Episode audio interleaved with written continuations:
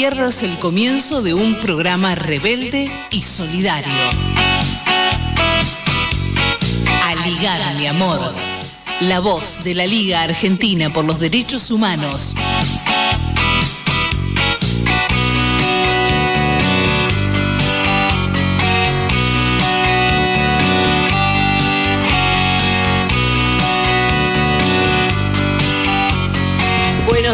Buenas tardes, bienvenidos, bienvenidas, bienvenides a este, esta nueva emisión de Aligar mi amor, este sábado 6 de agosto de 2022. Aquí los acompañaremos hasta las 14 en este programa que hoy nos tiene con equipo completo prácticamente. Yo ya saludo a mi compañero de, de cada sábado, a Olivier Rebursen, y él por supuesto va a presentar a, a quien tenemos aquí en, el, en la mesa acompañándonos en este día, que es parte del programa, por supuesto. ¿Cómo estás, Olivier? ¿Cómo va, Marin? Muy buenos días, buenos días a todos. Y sí, tenemos la suerte hoy, la fortuna de que nos está acompañando Nora Leizamón, la Sí. factotum de Voces de Indoamérica y miembro de la producción de este equipo. Este, aquí en el estudio va a hacer alguna nota, en el estudio va a trabajar en todas las notas que hagamos nosotros también, por supuesto. Así que le damos la bienvenida. ¿Cómo está, Norita?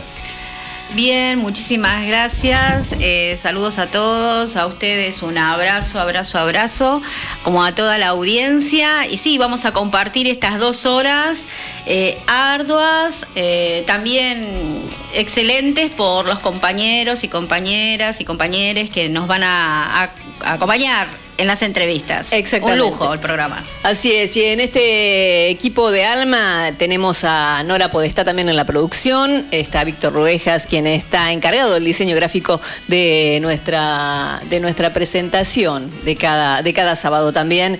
Eh, como siempre, está Dayana Álvarez en el territorio rebelde, en los controles y con todo el sonido que hace que salgamos cada vez mejor.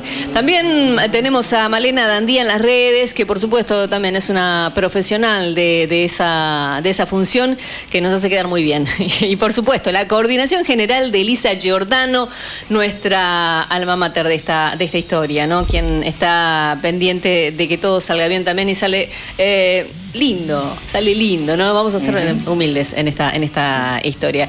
Y saludamos a las radios que nos retransmiten a todas, absolutamente a todas, que nos retransmiten el fin de semana, en la semana, en los distintos puntos del país. Y también en en simultáneo a FM La Propaladora 106.5 de Neuquén. Les mandamos un abrazo enorme a, los neuquinos para este, este día, este sábado 6 de agosto, que están, bueno, estamos saliendo al aire allí también. Hoy hablamos sobre memorias colectivas, resistencias y derechos humanos. Y en ese sentido tenemos distintas entrevistas, como bien decía Nora, eh, en este día, ¿no, Olivier? Sí, vamos a hablar, como ya les decíamos, lo anunciábamos cuando hicimos el pase con los chicos que tan gentilmente nos lo permiten de Y arriba que manda el sol. este, vamos a hablar con Roberto Cipriano, abogado, miembro, secretario ejecutivo de la Comisión Provincial por la Memoria de la Provincia de Buenos Aires, para hablar de temas de violencia institucional y sobre todo de la situación de las comisarías que funcionan como cárceles temporales en la provincia y que son realmente una situación muy grave. Norit, ¿qué más tenemos?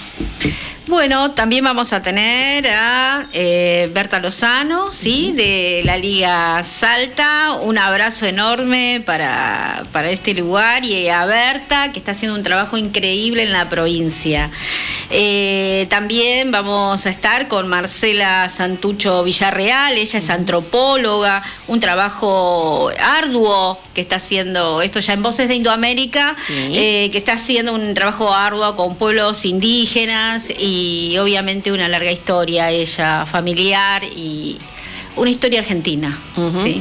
Así es. Y también, bueno, la, la- la nota pendiente o la columna pendiente de Darío Bursin, el sociólogo periodista, sobre el tema cuántos estallidos como Sri Lanka pronosticó el Fondo Monetario Internacional. Ese tema que, por supuesto, los recomendamos para leer en purochamullo.com. Eh, además, eh, va a estar, eh, tenemos el testimonio de Delfor Pocho Brizuela. Esta semana se cumplió un nuevo aniversario del crimen del obispo Angelelli, ¿no? 46 años de su asesinato por El terrorismo de Estado y un nombre que está, es tan común, ¿no? En, cuando hablamos de terrorismo de Estado, ¿no, Oli? Totalmente, ¿no? Realmente, bueno, homenajear al mártir obispo riojano al pelado Angelelli, este va a ser algo muy interesante. También vamos a tener otra nota que tiene que ver hoy, además de la memoria y todo, podemos decir que estamos tomando región, región noroeste, porque bueno, vamos a hablar con la cineasta Verónica Córdoba, quien ha realizado Noviembre Rojo, un documental sobre el golpe de Estado pronunciado, eh, proclamado por Janine Áñez y las derechas bolivianas y que, que genera tantas muertes y y que por suerte está siendo juzgado en Bolivia, ¿no? Esto casi inmediatamente está siendo juzgado. Esto es algo realmente muy interesante. Exactamente. Hoy también saludamos a nuestros hermanos bolivianos porque hoy es el Día de la Independencia de Bolivia, proclamada un 6 de agosto de 1825 en un congreso celebrado en Chuquisaca. También vamos a charlar si de artistas se trata y de música y de aportes a la cultura y aportes a la conciencia eh, con la justicia social Ezequiel Yusid es integrante de Arbolito, que cumplen 25 años este año y nos va a contar cuál es la próxima eh, el próximo recital, ¿no? Para seguir celebrando estos 25 años. Sí, el 13 de agosto Arbolito va a ser su presentación. Exactamente. Así es. Ustedes se pueden comunicar al 11 26 90 84 96, el teléfono de la Rebelde hasta las 14. Y si no, tal vez por Facebook de Aligar Mi Amor o al Gmail, a aligarmiamor.gmail.com. Hasta las 14 los acompañamos en este programa que es de la Liga.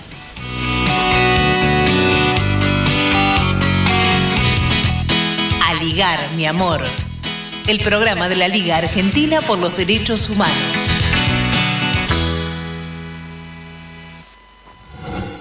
Entrevistas. Y como lo decía Marien, si lo anunciábamos en la venta del programa, eh, la primera nota tiene que ver con la situación de la violencia institucional, de la represión diaria que se sufre en la Argentina, en la provincia de Buenos Aires, más precisamente a manos del Estado. Y para hablar de ello y de la situación de las comisarías que funcionan como centros de detención muchas veces y las irregularidades que allí hay, además del tema de la superpoblación, es que estamos comunicados con alguien que es una referencia para nuestro programa, a quien solemos eh, recurrir en estos casos. Me refiero al abogado, secretario ejecutivo de la Comisión Provincial por la Memoria. Eh, Roberto Cipriano García, quien saludamos. Mi nombre es Olivier Robursén, estoy aquí junto a Marian Monzón y Nora Leizamón para ligar, mi amor, el programa de la Liga Argentina por los Derechos Humanos. Buen día, Roberto. ¿Cómo les va? Buen día. Como siempre, un gusto compartir este programa con ustedes y la verdad que es, un, es una referencia, digamos, en, en la lucha de derechos humanos en Argentina, así que la verdad que encantado de conversar con ustedes. Bien, muchas gracias Roberto. Bueno, lo, decía un poco en la presentación de la nota, nos interesaba hablar contigo, la comisión ha sacado algunos informes sobre, sobre esta situación de las comisarías en la provincia, su estado alarmante, que va desde la, desde la superpoblación de, de personas allí recluidas o detenidas temporariamente a irregularidades mayores, ¿no es cierto?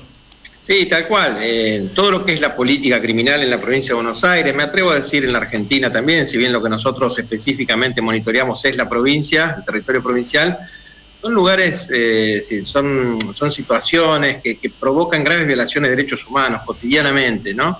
Eh, hay una política criminal pensada en una clave que es que no es nueva, digamos, que viene que se reproduce en la la provincia de Buenos Aires hace 20 años, que es pensar la política criminal eh, a partir de una transversalidad neoliberal que se ha instalado allí, digamos, que viene, tiene sus orígenes, digamos, en, las salidas, los últimos estertores del menemismo y allá por el año 98, 99, 2000, digamos, ¿no? Que tiene que ver con, bueno, la gran, la profunda debacle social y desigualdad generada en aquel momento y cómo a partir de eso se fue reconfigurando y la política criminal pasó a ser una herramienta de gobierno de las poblaciones que ya se habían caído del sistema, que ya no tenían posibilidad de incluirse, de laburar, de, ¿no? de, de ser parte de la sociedad. Entonces, ese gobierno de esas poblaciones pasó a estar centrado la política criminal, en las políticas de seguridad, y entonces tenemos una política de seguridad que solo se piensa en clave de saturación policial de los territorios más pobres, ¿no? O llenar de policías los sectores más pobres, más vulnerados, ¿no? Villas miserias, barrios, etcétera, que con el discurso de que eso va a prevenir, digamos, la, inseguridad criminal, cuando en realidad eh, en ese sentido debiera pensarse la política desde la clave de la inseguridad social, es decir, cómo hacemos para revertir, revertir esas condiciones de desigualdad que llevan en algunos casos a las personas a cometer delitos.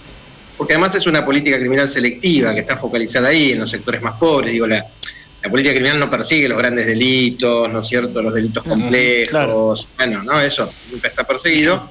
Y entonces esa saturación de los territorios culmina, digamos, con la prisionización de gran cantidad de personas que son personas pobres, jóvenes, morochas, ¿no? Que, bueno, llenan cárceles y comisarías. Hoy en, las comisarías bonaerenses tenemos un récord, es una de las cifras más altas de los últimos, eh, diría, 15 años, digamos, cerca de 4.400 personas, alojadas en 1.300 camastros, ¿no? Con niveles de sobrepoblación que llegan al 230%.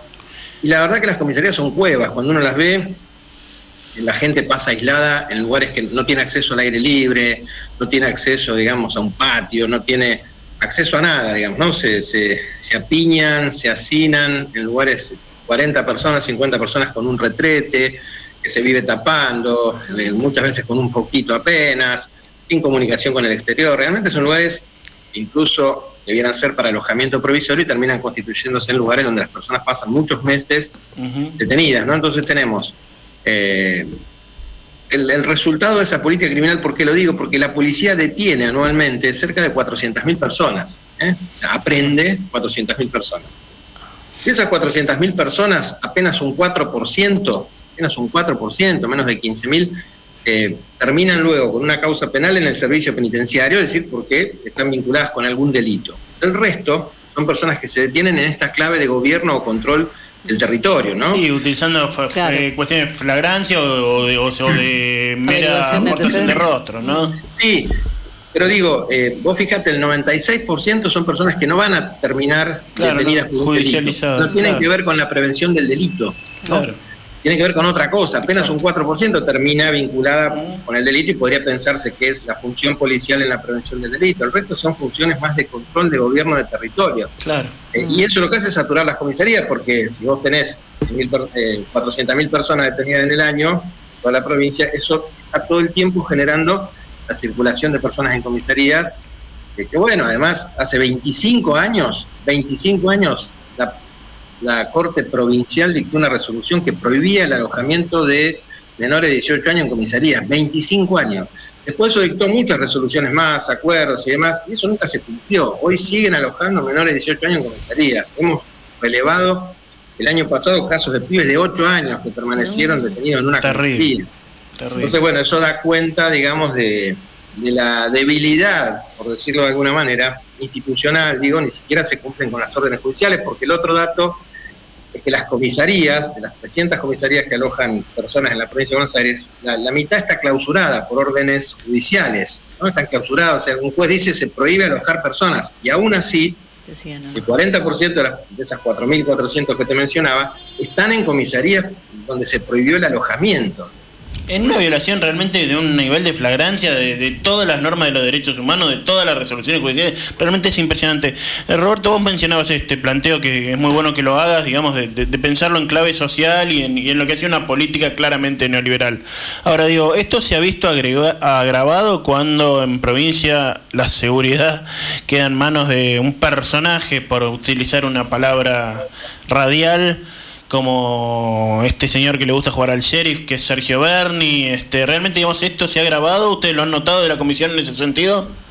Sí, sí, se ha grabado. No obstante, lo que nosotros venimos señalando es que uno lo escucha a Berni y ve la política que implementa, o Ritondo, que era el ministro de Vidal, o Granados, que era el ministro de Scioli, y no hay diferencia, digamos. Sí, sí, sí, es muy, es muy similar, y lo que se hace como, política también es muy similar, digamos. Uno no podría establecer distinciones, ¿no? Así, ¿por qué ¿Qué diferencia este gobierno, que es un gobierno que en otros aspectos tiene políticas populares, pensaba más en clave de, igualar, de incluir?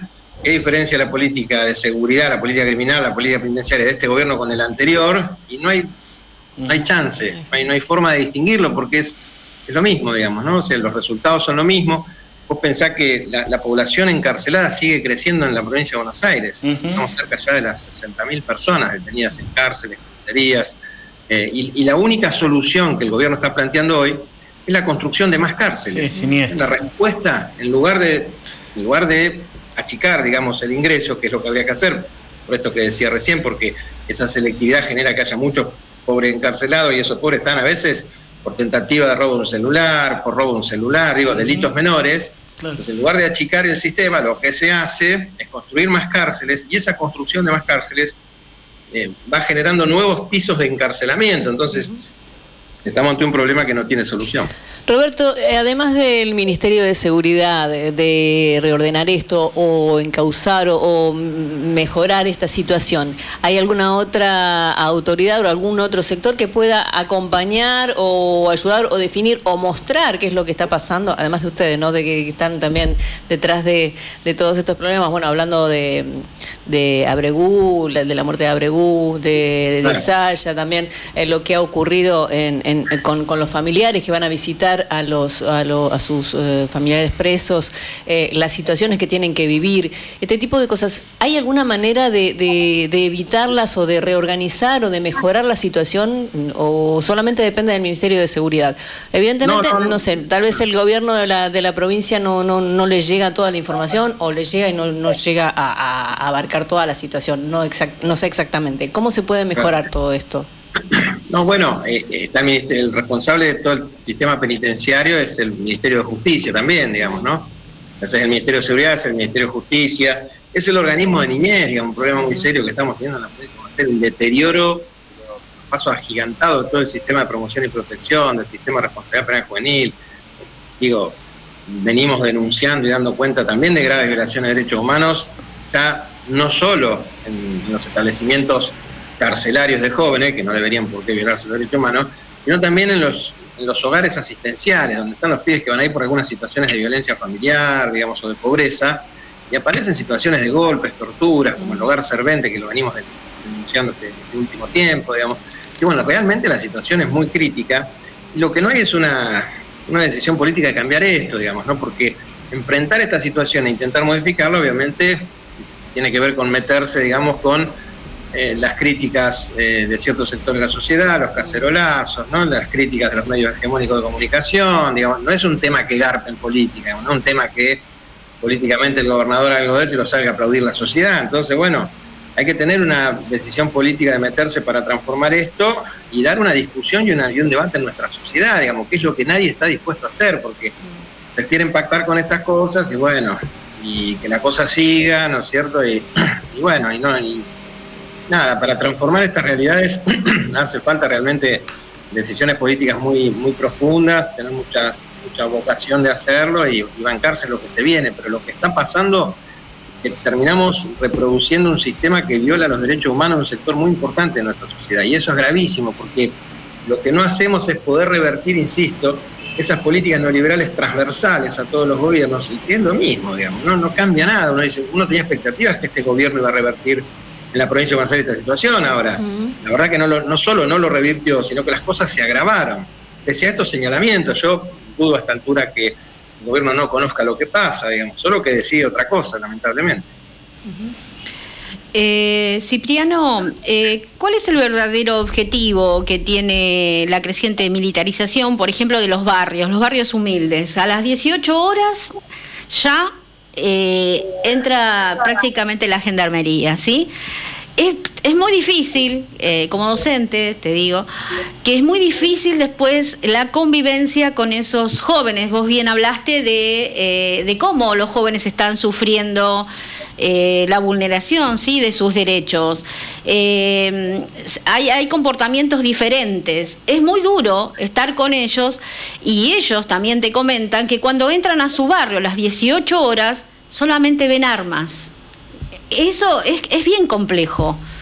Claro, es muy complejo, sí, sin duda que es muy complejo. Ahora, eh, hay que ver el problema eh, en clave de regulación de, la violencia en el territorio, que es una regulación que, lleva adelante la policía bonaerense. A diferencia de lo que pasa en otros territorios, en Santa Fe, que uno podría ver el tema del desarrollo narco, etcétera, la provincia de Buenos Aires, el, el, control de, esa, de ese territorio es de la bonaerense.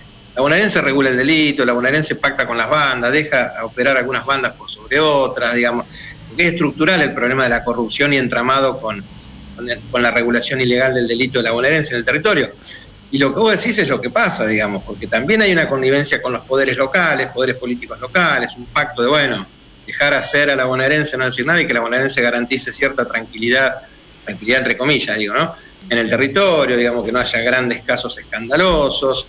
Así que bueno, eh, es, muy, es muy problemático, digamos, porque las políticas para estos sectores, de, para estos pibes de los barrios, no están pensadas en clave de, insisto, de inclusión, de, brindar oportunidades, ¿no es cierto? Vos pensás que este año hubo, y, el gobierno lo anunció, un 250% de crecimiento del presupuesto para seguridad y un 60% para, este, para niñez, digamos, tomando los últimos dos años, ¿no? Bueno, son decisiones políticas. Si vos fortaleces eh, en, en, esa diferencia, digamos, a la bonaerense, que es la que está en el territorio, y a los otros efectores que tienen que estar en el territorio, como son los los equipos, digamos, de, niñez, digamos, ¿no es cierto? Los servicios locales, los servicios zonales, que son los que tendrían que estar disputando en el territorio esas niñeces en situación de vulnerabilidad. Si vos fortaleces a uno y a los otros, como los operadores de niñez, los dejás precarizados, como monotributistas, cobrando dos mangos, ¿no es cierto? Tampoco fortaleces los servicios de salud. Bueno, es cierto que se ha fortalecido en algunos programas la escuela, digamos, para tratar de traer otra vez a los pibes, digamos, que quedaron afuera por la pandemia, eso se ha fortalecido un poco. Ahora, si uno pensás de manera integral cómo el Estado, la mano de alguna manera abrazadora del Estado, opera en esos territorios y lo dejás librados a la, a la mano represiva del Estado, que es la bonaerense, bueno, ahí es difícil que las cosas cambien para Roberto, agradeciéndote una vez más la claridad de tus palabras y, la diferencia que tenés de, atendernos siempre para, hablar de estos temas tan fundamentales y tan propios de, lo que es la brega del programa. Eh, a mí se me ocurre, como última pregunta, algo que lo hablamos con relación a Malvinas y que me parece que también va a tener que ser un mecanismo de institucionalización como el que planteaba Mariens, que es el reclamo internacional, ¿no? Este, existe la posibilidad de que esto llegue a la Comisión Interamericana, de que haya alguna alguna denuncia en esos términos, porque hay una falencia estatal claramente obvia y claramente donde la política no da las respuestas que debe en términos de derechos humanos. Eh, mira, capaz que no debería decir lo que voy a decir, digamos, ¿no? Y es políticamente incorrecto, pero la verdad es que hace, desde 2012 tenemos unas medidas cautelares abiertas en el sistema interamericano ah. por la cuestión penitenciaria. Desde 2014, 2016 tenemos abiertas medidas cautelares en comisarías. Hay comisarías de la provincia de Buenos Aires que tienen medidas cautelares dictadas por la Comisión Interamericana que ordena desalojarlas, que ordena... No se cumple con nada el Estado no cumple con nada, no cumple con las órdenes de la CID, no cumple con las órdenes de los organismos internacionales. La verdad que hay una, un deterioro institucional en esta clave, en este sentido, que es muy preocupante, porque antes uno apelaba a estos organismos y generaba cierto impacto, digamos, en la realidad local. Hoy ya no. Mm. Hoy lo seguimos haciendo, lo seguimos denunciando. Hemos presentado informes. Este año estuvo el Subcomité de Prevención de la Tortura en Argentina, que había estado 10 años atrás, digamos, ¿no? Y lo que se encontró pese a los señalamientos que hizo hace 10 años el mismo subcomité, lo encontró mucho peor. No lo dijimos, la verdad que la situación es muy crítica, mucho más crítica que hace 10 años. entonces es difícil porque se va consolidando una política estructural, es muy difícil entrarle, porque como todos los partidos están de acuerdo, entonces los señalamientos que hacen estos organismos y no le importan a nadie. Nadie sale publicando a decir, uy, grave, la Comisión Interamericana dijo esto. Realidad están todos más o menos pensando la cuestión de la misma manera y, este, por lo tanto, omitiendo considerar cualquier señalamiento de cualquier organismo internacional de derechos humanos. Así que tenemos un problema, bueno, hay que tratar de conmover a, a la política, tratar de conmover a nuestra sociedad, porque en la medida que esto no sea un reclamo de nuestra sociedad, es difícil pensar que la política vaya a ser otra cosa. Sí, sí va a haber que incorporarlo claramente a los niveles de movilización popular. Muchas veces son solo los familiares. Más de una vez hemos compartido, incluso en Chapadmalal, encuentros, eh, yo como parte de la EXESMA, digamos, en, en, la, en, encuentros de familiares, de presos y eh, con voz a la cabeza y realmente eran muy conmovedores, pero tiene que ver con eso, con ampliar los niveles de movilización. Te agradecemos muchísimo, Roberto Cipriano García, abogado secretario ejecutivo de la Comisión Provincial por la Memoria, amigo de la Liga y del programa ya también. Así que lo despedimos y seguramente te vamos a estar llamando muy prontamente. Gracias a ustedes, un placer. La verdad que pocas veces uno en un medio puede conversar eh, tranquilamente y, pudiendo pensar estas cosas. ¿no? Muchas veces son dos minutos para tratar de hacerte decir las cosas que quieren escuchar, así que la verdad que se valora el, respeto por la palabra del entrevistado. Muchísimas gracias. Abrazo. Un abrazo. Entrevistas. Aligar, mi amor. Luchamos por la libertad de la patria grande.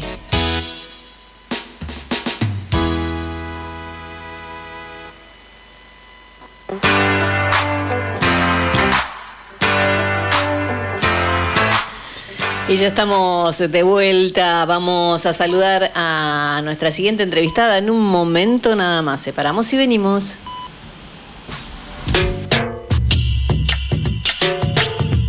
Aligar, amor, por la libertad de las presas y los presos políticos.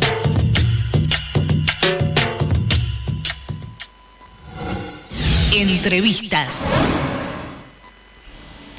Y ya, como decíamos, saludamos a Berta Lozano, ella es integrante de la Liga Argentina por los Derechos Humanos de Salta, y esta semana ha tenido una gran actividad, ¿no? Eh, han tenido una reunión eh, de la Mesa de Derechos Humanos de Salta con el rector de la Universidad Nacional de Salta.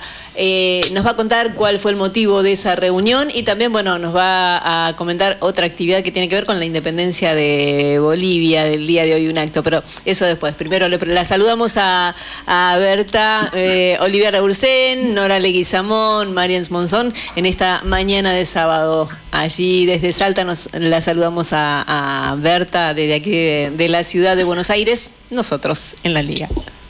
¿Cómo estás? Berta? Hola, buen día. Qué lindo esto de no solo escucharse, sino verse. Está lindo, me encanta. Yo un poco con problemitas de, garganta todavía post-COVID, pero vamos a intentar hablar algo. este, bueno, comentar esto de que nos hemos reunido con la Mesa de Derechos Humanos, la Liga Argentina por los Derechos Humanos, la Asociación eh, Ragones eh, y la Comisión contra, eh, contra la Tortura todo en resumen, ¿no? Este, nos hemos reunido con un nuevo rector, un rector de la Universidad Nacional de Salta que hace eh, dos meses y medio más o menos que, está en ejercicio, pero que había realizado una campaña eh, bastante interesante, ¿no? Respecto de, esa intencionalidad de cambiar y transformar la política universitaria en Salta, que hace mucha falta entonces, basándonos en esa campaña que realizó el, rector, hemos pedido una audiencia, nos concedió inmediatamente la audiencia, una audiencia eh, y una reunión, eh, la verdad, bastante agradable, si se quiere, para quienes vivimos en Salta y llevamos años sin ver esa política de derechos humanos en la universidad. Y esa fue la idea, ¿no? Ir y plantear este, eh, la conformación de una Secretaría de Derechos Humanos que la universidad la tenía en suspenso, nos enteramos en esa reunión que en realidad siempre existió, pero no estaba funcionando, no, está conformada, si se quiere.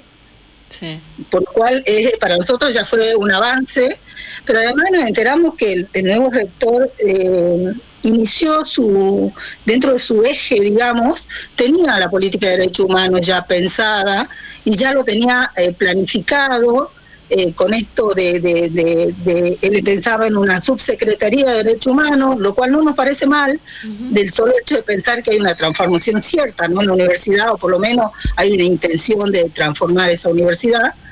Y bueno, empezamos con una novedad grata porque eso a nosotros nos alivia y nos abre otros caminos, digamos, de, menor lucha, si se quiere, respecto de lo que pasa en el interior de la universidad, teniendo en cuenta que la universidad tiene una radio, que va en camino a tener además una, un canal de televisión propio entonces era importante, ¿no? Ellos que, que no solo que van a comunicar, sino que, son formadores.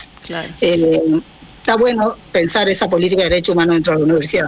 Además, Berta, lo que uno piensa es que también va a fortalecer y va a poder permitir un espacio como la universidad articular, ampliar eh, en toda la región del, noroeste la cuestión de los derechos humanos, que se hace fundamental. ¿no? En el programa venimos trabajando una provincia vecina como es Jujuy, este, que realmente donde el Estado de Derecho se ha perdido, digamos, que desde otros lugares que circundan la provincia de Jujuy, pero que tienen llegada en términos de derechos humanos, que pueden constituir un movimiento más amplio, puedan articular, seguramente va a ser muy útil para toda la región.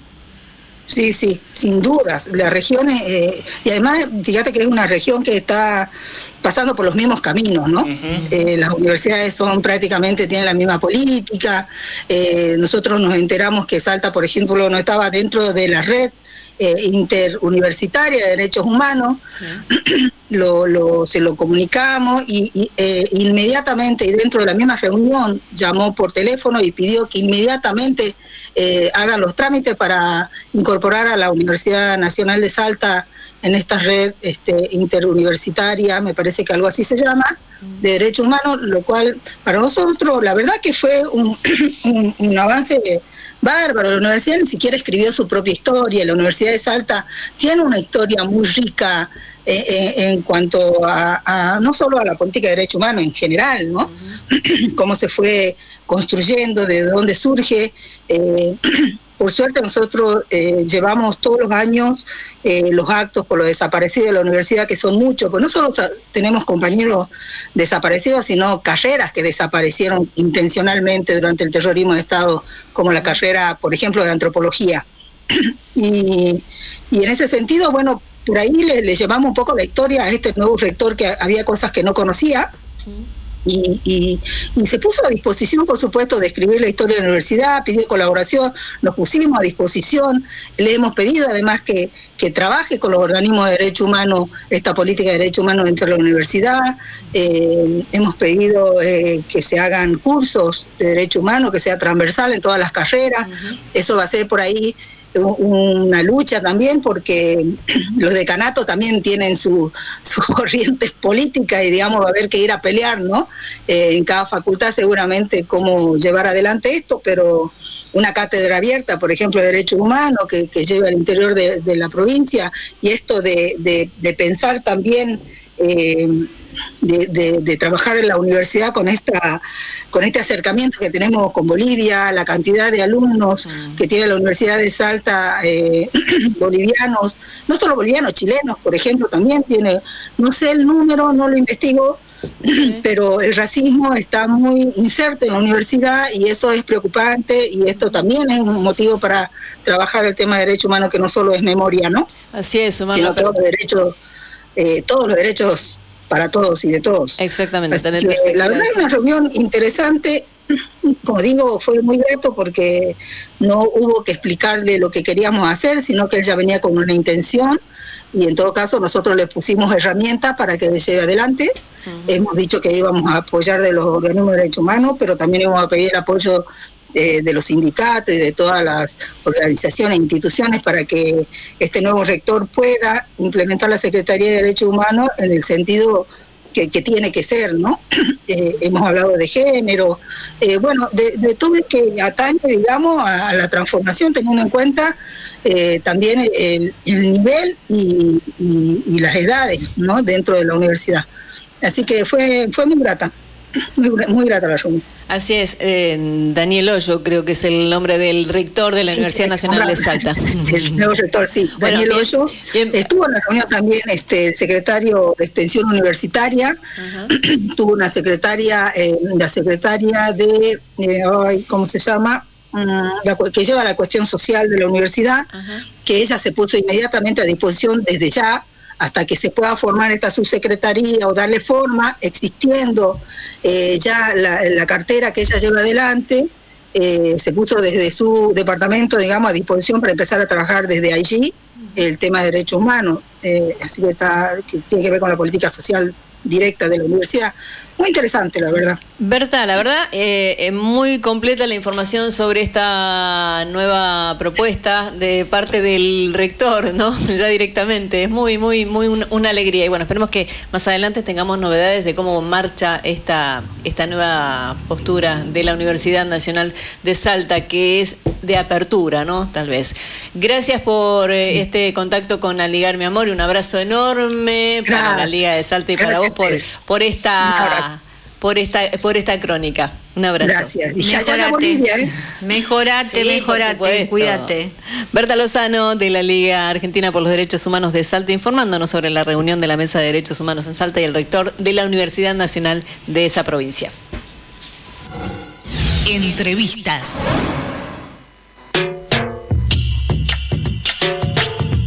Aligar, por la libertad de las presas y los presos políticos.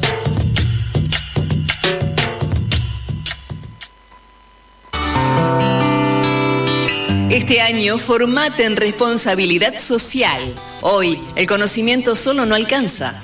En EduForce te ayudamos a comprender la realidad y te damos las herramientas para llevar la responsabilidad social al interior de tu organización. Desde un proyecto hasta una estrategia integral, te enseñamos a diseñarlos, ejecutarlos y a medir y comunicar los resultados. En nuestra plataforma digital podés encontrar textos, videos y participar de clases en tiempo real con el profesor y otros alumnos. Lo haces a tu ritmo y desde la comodidad de tu casa. Llevamos más de 10 años formando las nuevas generaciones de líderes comprometidos con el desarrollo sostenible y ahora también en perspectiva de género. Ingresa en eduforce.com e inscríbete. En Acercándonos Ediciones, producimos y distribuimos materiales culturales promoviendo la pluralidad cultural, el pensamiento crítico y la interacción como herramientas para construir un mundo mejor y más justo. Te invitamos a recorrer nuestros espacios en las redes y así conocernos un poco más. Súmate y participa en las actividades. Búscanos en redes sociales como Acercándonos Cultura y en nuestra página de internet www.acercándonoscultura.com.ar. Te esperamos.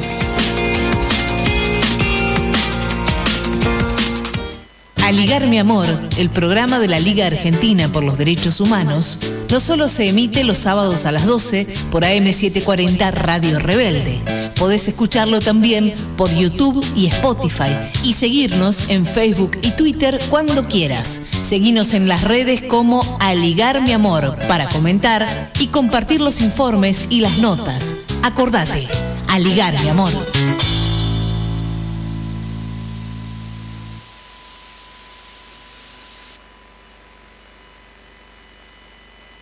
Decimos no a la construcción de una base yanqui financiada por el Comando Sur del Ejército de Estados Unidos. No a la base camuflada de ayuda humanitaria.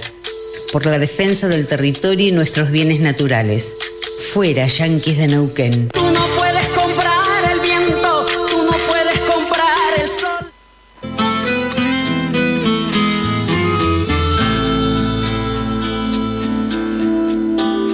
Nos duele, amigo hasta los huesos y se endurecen nuestras entrañas por la injusticia, la cobardía, nos va invadiendo la hipocresía. Hay tanta bronca acumulada, tanta traición disimulada, que se nos cierra hasta las manos y el desencanto nos va quietando. Hay que seguir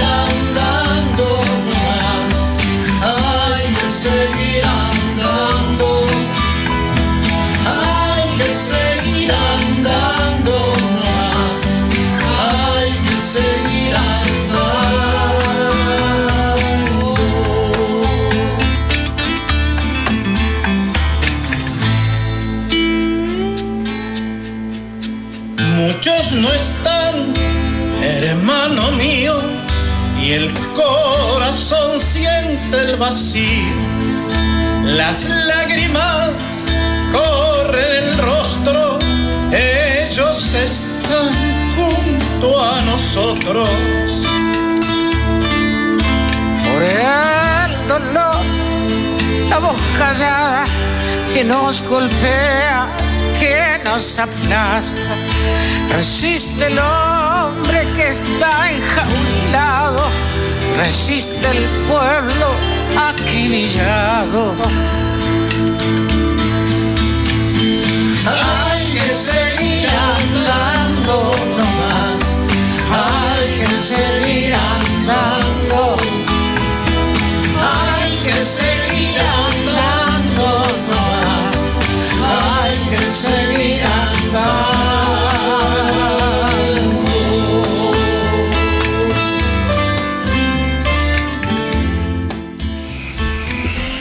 Hay que seguir andando, es el tema del padre Carlos Saracini, la voz eh, más reconocida, o la primera, en este caso es la de León, y después tenemos a Teresa Parodi, Víctor Heredia, a Roxana Carabajal, también anda por allí, Liliana Herrero, Víctor Heredia, Yamila Cafrune, Eh, hay um, varios artistas que han cantado en este, en este tema, ¿no? que es un homenaje al obispo Angelelli, de quien esta semana se cumplieron 46 años del crimen, de su asesinato, ¿no? que por mucho tiempo se pensó que había sido un accidente. Se- por mucho tiempo se dijo que había sido un accidente. Esto Claro. no es que Pensó, decir, muchos eh, los pensaron, sí. pero claramente fue la decisión del Estado, del Estado en la impunidad de definir esto, eh, el asesinato de eh, Angelelli y su y su ayudante.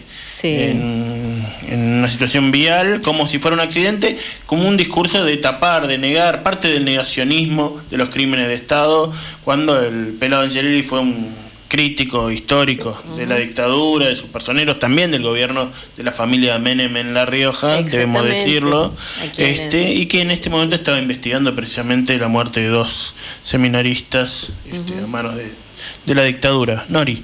Sí, eh, más allá de los discursos, el pueblo siempre supo quién eran los verdaderos asesinos.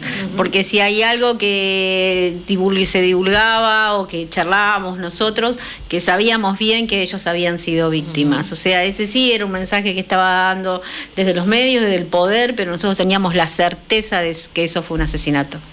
Claramente, bueno, eso fue un 4 de agosto de 1976. Monseñor Angelelli era asesinado a manos de efectivos del tercer cuerpo de ejército comandado por el genocida Mario Benjamín Menéndez. El, bueno, obviamente, como bien decíamos, eh, fraguaron la muerte como un accidente automovilístico. Estamos en condiciones de compartir con ustedes un testimonio que es de alguien también muy querido por, por nosotros, ¿no? Él es el Delfor Pocho Brizuela, de la Secretaría de Derechos Humanos de La Rioja, eh, en este homenaje también en la semana que se le ha realizado a Monseñor Angelelli y a los mártires riojanos, ¿no? A 46 años de este asesinato. Hola compañeros, compañeras, Eh, un gusto comunicarme con ustedes. Este 4 de agosto eh, hemos celebrado, hemos recordado, hemos conmemorado un año más del asesinato de Monseñor Angelelli por parte de la dictadura cívico-militar eclesiástica, aquel 4 de agosto del año 1976. Y bueno, creo que es importante eh, recuperar, refrescar, eh, revalorizar eh, la figura de Angelelli como expresión de una, iglesia popular, de una iglesia que abraza la causa del pueblo, la lucha por la justicia, eh, la construcción de una sociedad igualitaria y además una militancia que se encarna en la vida cotidiana del pueblo. La figura de Angelelli y sobresale y nos convoca, nos interpela. Eh, así lo vivimos acá en La Rioja, lo hemos vivido cuando él estuvo entre nosotros, eh, abriendo la cabeza, abriendo el corazón, abriendo caminos para construir esa, ese ideario, esas utopías eh, revolucionarias, transformadoras. Y yo creo que ese es el sentido ¿no? de, de conmemorarlo a Angelelli. También fue el sentido por el cual la dictadura, que sabíamos bien a quién, qué intereses representaba, que eran los intereses contrapuestos a, a este obispo, porque eran justamente los intereses de los sectores oligárquicos, de los que más tienen, de los que no quieren que nada cambie, que todo siga igual, que naturalizan esa realidad como venida, como revelada y establecida por el mismo Dios. Y entonces Angelelli para ellos es un bicho eh, molesto que entorpece la dominación y por eso había que sacarlo del medio. Y creo que hoy al recordarlo sigue también interpelando y también provocando esa misma sensación. Quienes nos ponemos en la trinchera de nuestro pueblo, de sus luchas, eh, Angelelli es un faro, Angelelli es una referencia obligada, Angelelli es una fuente inspiradora. En cambio, quienes se colocan en la trinchera del poder concentrado, eh, del lawfare, eh, de los ricos, eh, de mantener y sostener las desigualdades, Angelelli es una molestia. Y por eso lo seguirán matando, como lo mató la dictadura, que sabemos, como lo dije antes, representó los intereses de un país para poco.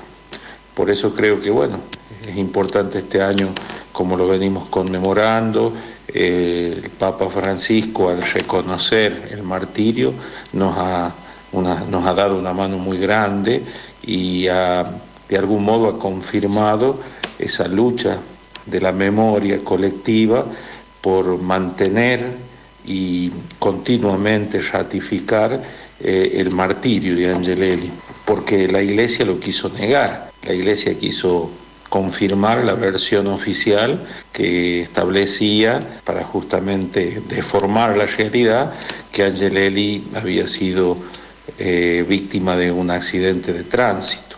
Bueno, creo que sin embargo el pueblo, eh, la lucha de las madres, la lucha de las abuelas, la lucha de todo un pueblo por mantener en alto y guardar celosamente la memoria, ha permitido que esa memoria nos llevara a encontrar caminos de verdad y también de justicia. Hay que seguir por esa huella, por eso este año hemos tenido muchos modos de, recordarlo. Acá en La Rioja hemos hecho una marcha magnífica con la presencia de mucha juventud, donde cada parada de la marcha se fue reflexionando una problemática social, siguiendo aquella consigna de Angelelli, con un oído en el pueblo y otro en el Evangelio con esa otra consigna de Angelelli hay que meterse en el barro y la otra también de Angelelli yo no puedo predicar la resignación y entonces hemos estado rastreando esos nuevos desafíos de la realidad que vive nuestro pueblo, la situación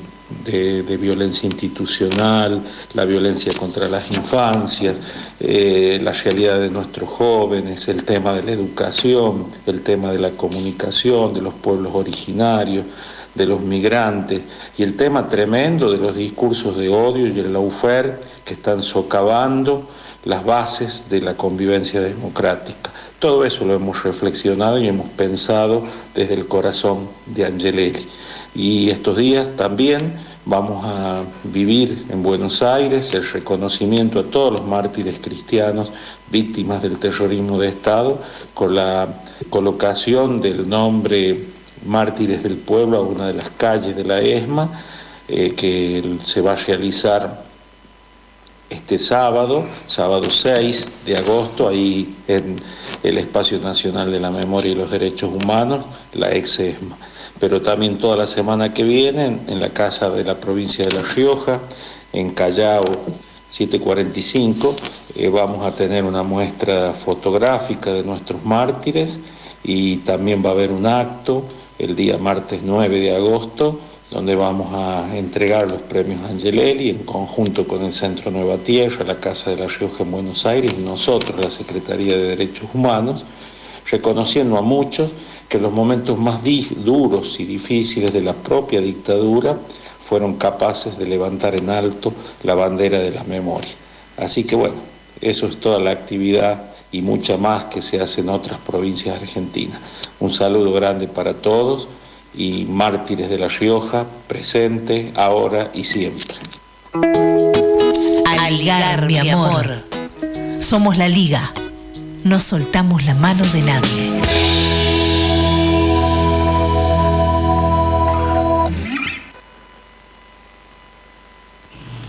Le agradecemos a Delfor P8 Brizuela por este, este testimonio ¿no? sobre el obispo Angelelli.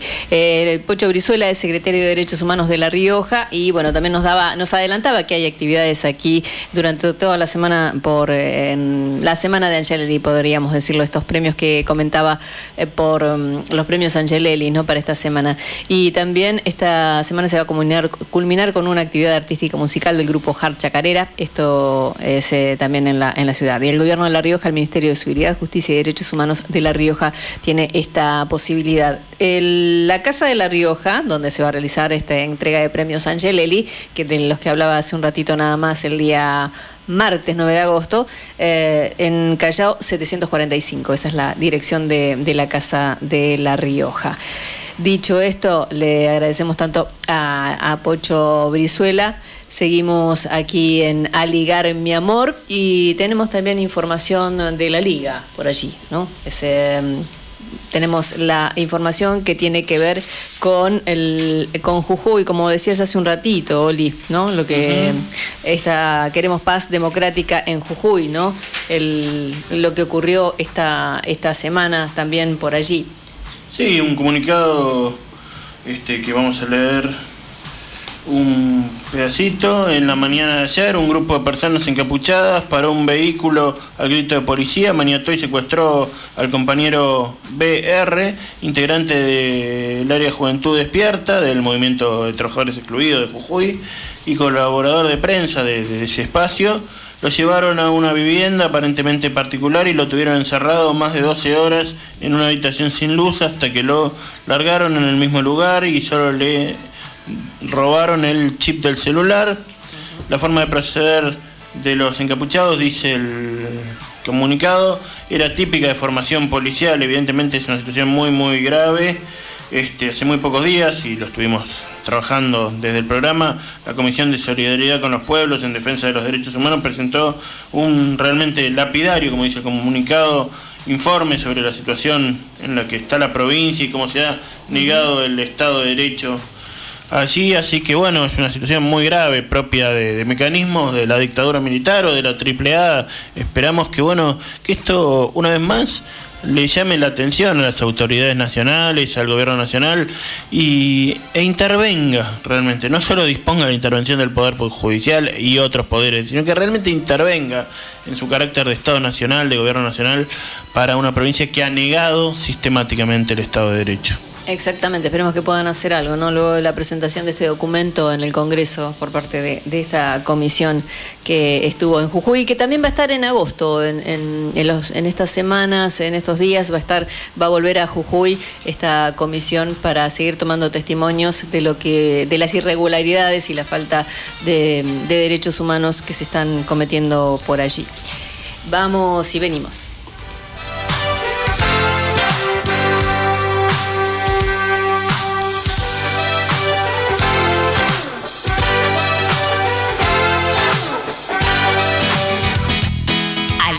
Mi amor. El programa de la Liga Argentina por los Derechos Humanos.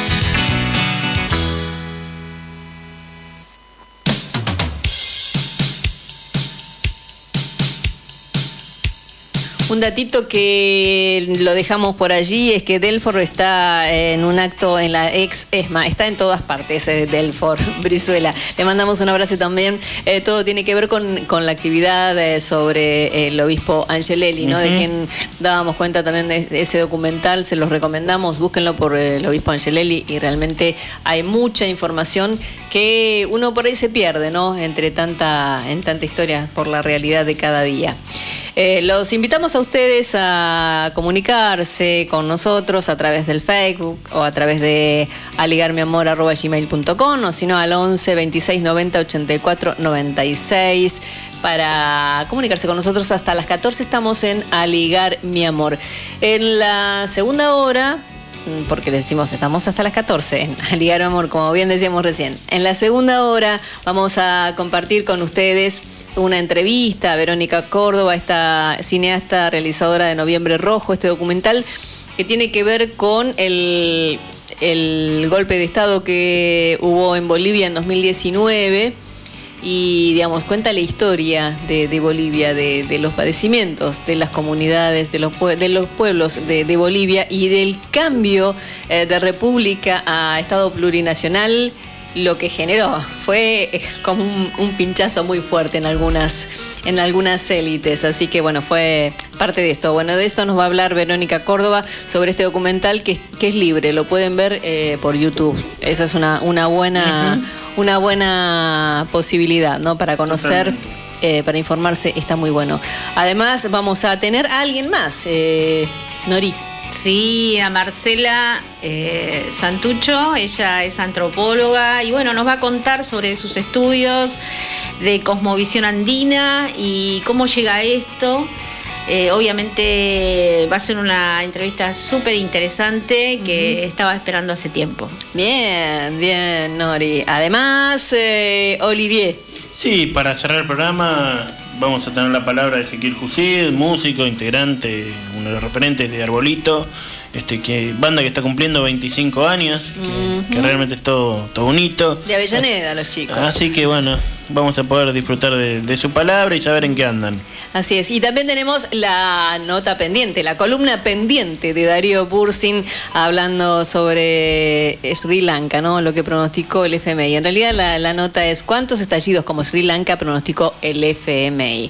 Y como les decimos, además de esta nota tienen otras eh, para ver en el dossier en purochamullo.com, cuadernos de crisis.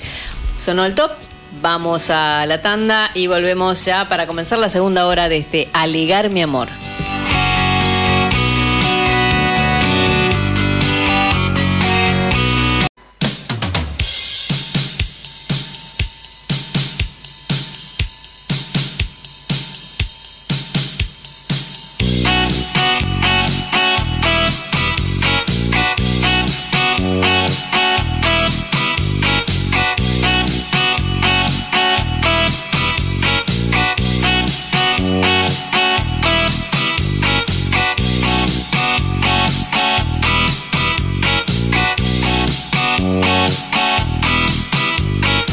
Estamos arrancando esta segunda hora de Aligar mi amor. Hasta las 14 los acompañamos aquí en el estudio. Estamos Olivia Rebursen, Nora Leguizamón, nuestra coordinadora de Voces de Indoamérica, hoy conduciendo con nosotros.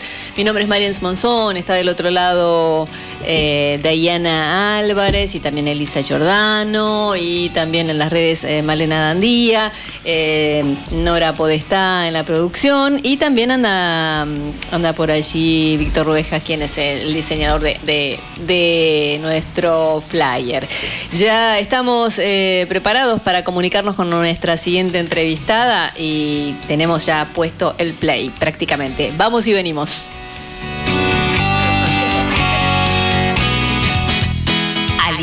Mi amor.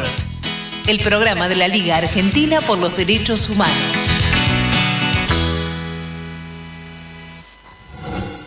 Entrevistas. Noviembre Rojo. Documentar la verdad es una forma de hacer justicia. 10 capítulos, 120 horas de entrevistas. Un ensayo audiovisual de Verónica Córdoba. El golpe no se lo hizo un gobierno. El golpe lo dieron al pueblo. Quisieron cercenar el ajayo del pueblo.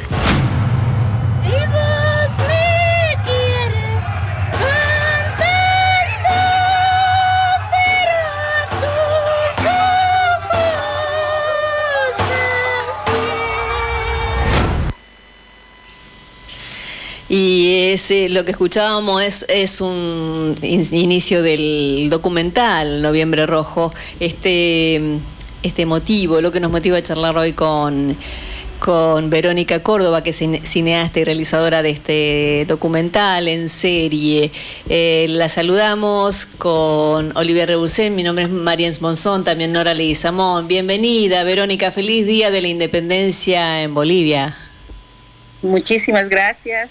Es realmente para mí una gran alegría poder compartir con ustedes en general, pero hoy en particular con mucha más alegría de poder hermanarnos a través de la distancia en nuestra patria grande, ¿no?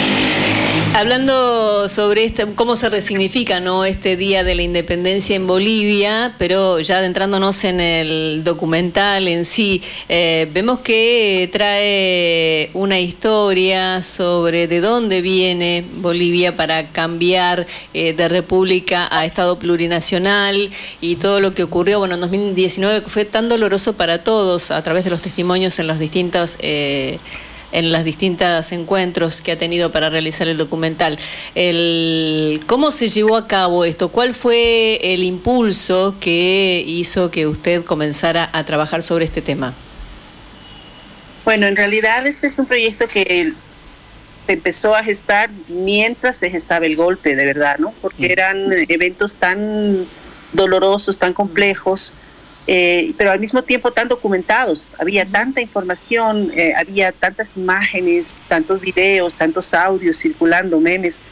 Y, y, claro, eh, era como que la historia se iba haciendo delante de nuestros ojos, pero era tan compleja y tan diversa que era muy difícil abarcarla. Y, y claro, nos pasó por encima como una ola. Y cuando finalmente pudimos darnos cuenta de, de, de qué había sucedido, ya era tarde. Entonces, esa experiencia para mí fue eh, muy importante y durante todas esas semanas me dediqué a, a, a, coleccionar, digamos, a guardar toda la información que llegaba por las redes, que llegaba, llegaba por WhatsApp y que eh, también amigos eh, documentaban, yo también salía a las calles, filmaba, pero claro, con el golpe de Estado no se podía hacer mucho y luego vino la, la pandemia y vino la cuarentena y estuvimos encerrados durante varios meses en, en, un clima de mucha represión acá en Bolivia. Y fue un tiempo que yo me dediqué a, a sistematizar la información que había recolectado, a organizarla y a pensar un poco cómo podía eh, ponerla a funcionar en un proyecto audiovisual que estuve como investigando y trabajando durante todos esos meses y ya después de, la, de las elecciones de, de octubre del 2020 y del, del, retorno de la democracia se, se, dieron recién las condiciones para poder indagar un poco más abiertamente, ¿no? Y poder hablar con personas y poder recopilar, recopilar testimonios. Eso fue lo que hicimos en los siguientes meses, primeros meses del 2021. Y desde entonces estamos editando eh, y ha sido un proceso largo, son realmente, la serie completa son 12 episodios, uh -huh. cada uno de 40 minutos aproximadamente, entonces realmente es un trabajo eh, un poco sí. pero creo que era la única forma de poder realmente contar en la profundidad que era necesaria todo lo que pasó, no solamente para que, hacer memoria eh, y hacer justicia, sino también para aprender las lecciones y que cosas como estas no vuelvan a suceder ni en Bolivia ni en ningún otro lugar de América Latina, ¿no? Uh -huh. Claramente, Verónica, lo que uno ve es esto, la responsabilidad de quienes desde los medios, desde, digamos, desde espacio de expresión, como puede ser lo audiovisual o la radio, la necesidad de un compromiso porque, como usted decía, la, la información fluye muy rápidamente, pero también está en permanente disputa. Era como unificar eh, una visión popular de lo que ha pasado en Bolivia cuando los grandes medios, aquí en la Argentina particularmente, los grandes medios intentaron negar el concepto de golpe de Estado este, en Bolivia hasta que no pudieron hacerlo. ¿Se entiende? Sí, claro. Y en realidad aquí también, hasta el día de hoy, hay quienes lo niegan, ¿no? Uh -huh. Y justamente por eso, porque te digo la verdad, yo eh, tenía una angustia muy grande cuando veía lo que estaba sucediendo. Obviamente en el momento uno no tiene la claridad para saber lo que, lo que, lo que pasó ni lo que hará. Pero eh, lo que sí yo tenía claro era que eh, esa historia no se estaba contando de, de una manera eh, completa, ¿no? que uh -huh. solamente estábamos recibiendo en los medios unas, una versión y que lamentablemente esa versión al final terminaría siendo fuente histórica para las futuras generaciones, claro. porque cuando alguien se pone a escribir la historia de un evento, eh, una de las primeras fuentes a la que acudes a la prensa. Claro. Uh -huh. Entonces yo tenía mucho temor de que eso iba a suceder y que había y sentía la, la necesidad de, de, de sistematizar la otra información, la que no era de periodistas, la que era de la gente de a pie que había firmado con sus teléfonos, que, que había documentado en, en medio de las balaceras, de las gasificaciones, y, y que estaba circulando en las redes de una forma mucho más eh, autónoma. Desordenada, claro. Exactamente. Exacto, y había necesidad de como unir los puntos y poner, armar el rompecabezas de todas estas piecitas que estaban flotando. Y, y claro, evidentemente, seguramente que hay muchas más, ¿no? Hay muchas más miradas, más criterios, más piezas que, que no han entrado en, en- en mi proyecto, porque es inabarcable, pero creo que eh, hemos hecho un esfuerzo de, de- de crear una versión de la historia más, más diversa, más completa y desde un punto de vista más popular, ¿no? Así es, y tal vez eh, esto que dice Rafael Bautista, que la gente no sale si no hay una narrativa que lo convence, tiene que ver con, esta, con estas puntas en las que habla el documental, donde el que era eh, opositor a, Evo Morales en su momento, que estaba, que era candidato, uno de, ellos eh, cuestionó el, el- este TREP es que se llama eh, exactamente, ¿no? Que es una forma de tener al, a la vista lo que está ocurriendo. Perdón. Un conteo preliminar. Exactamente, pero no, no tiene importancia a, los efectos de, de- del voto directamente o, de, o del, como decimos aquí, el escrutinio, sino que, bueno, es una forma de, de ir adelantando lo que va ocurriendo. Bueno, Mesa y distintos eh, personajes fueron armando de alguna manera o gestionando esta, esta narrativa de Evo Morales eh, quería, quería hacer un fraude, el dictador, etcétera, etcétera. Y esto fue generando en la gente esta, también las redes sociales, ¿no? Digamos, hablando no solamente de los grandes medios, sino las redes sociales que terminaron generando eh, una turba que quemó cada uno de los de los eh, centros electorales, ¿no? Exactamente. La verdad es que ha sido, cuando uno lo puede ver así en la distancia y con, el- con una especie de cuidado más quirúrgico, poniendo, contraponiendo eh, líneas de tiempo con, con la información que iba saliendo, con las declaraciones y con los eventos que iban pasando, es que se termina dando cuenta de que eh, mucho de esto no ha sido espontáneo, ¿no? Ha habido una planificación previa, ha habido unas líneas directrices. Evidentemente ha habido también eh, situaciones en las que la gente común de la calle se ha sumado de manera espontánea, seguramente, y sin saber que estaba siendo parte de un plan predeterminado.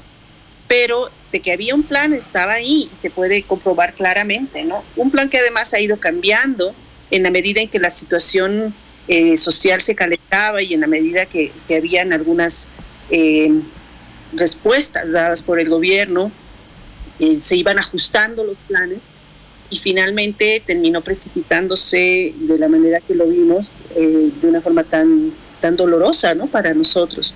Pero más allá de eso, yo creo que uno de los temas fundamentales que, que también creo que, que le ha dado forma a, a- a mi proyecto ha sido el preguntarme el por qué, ¿no?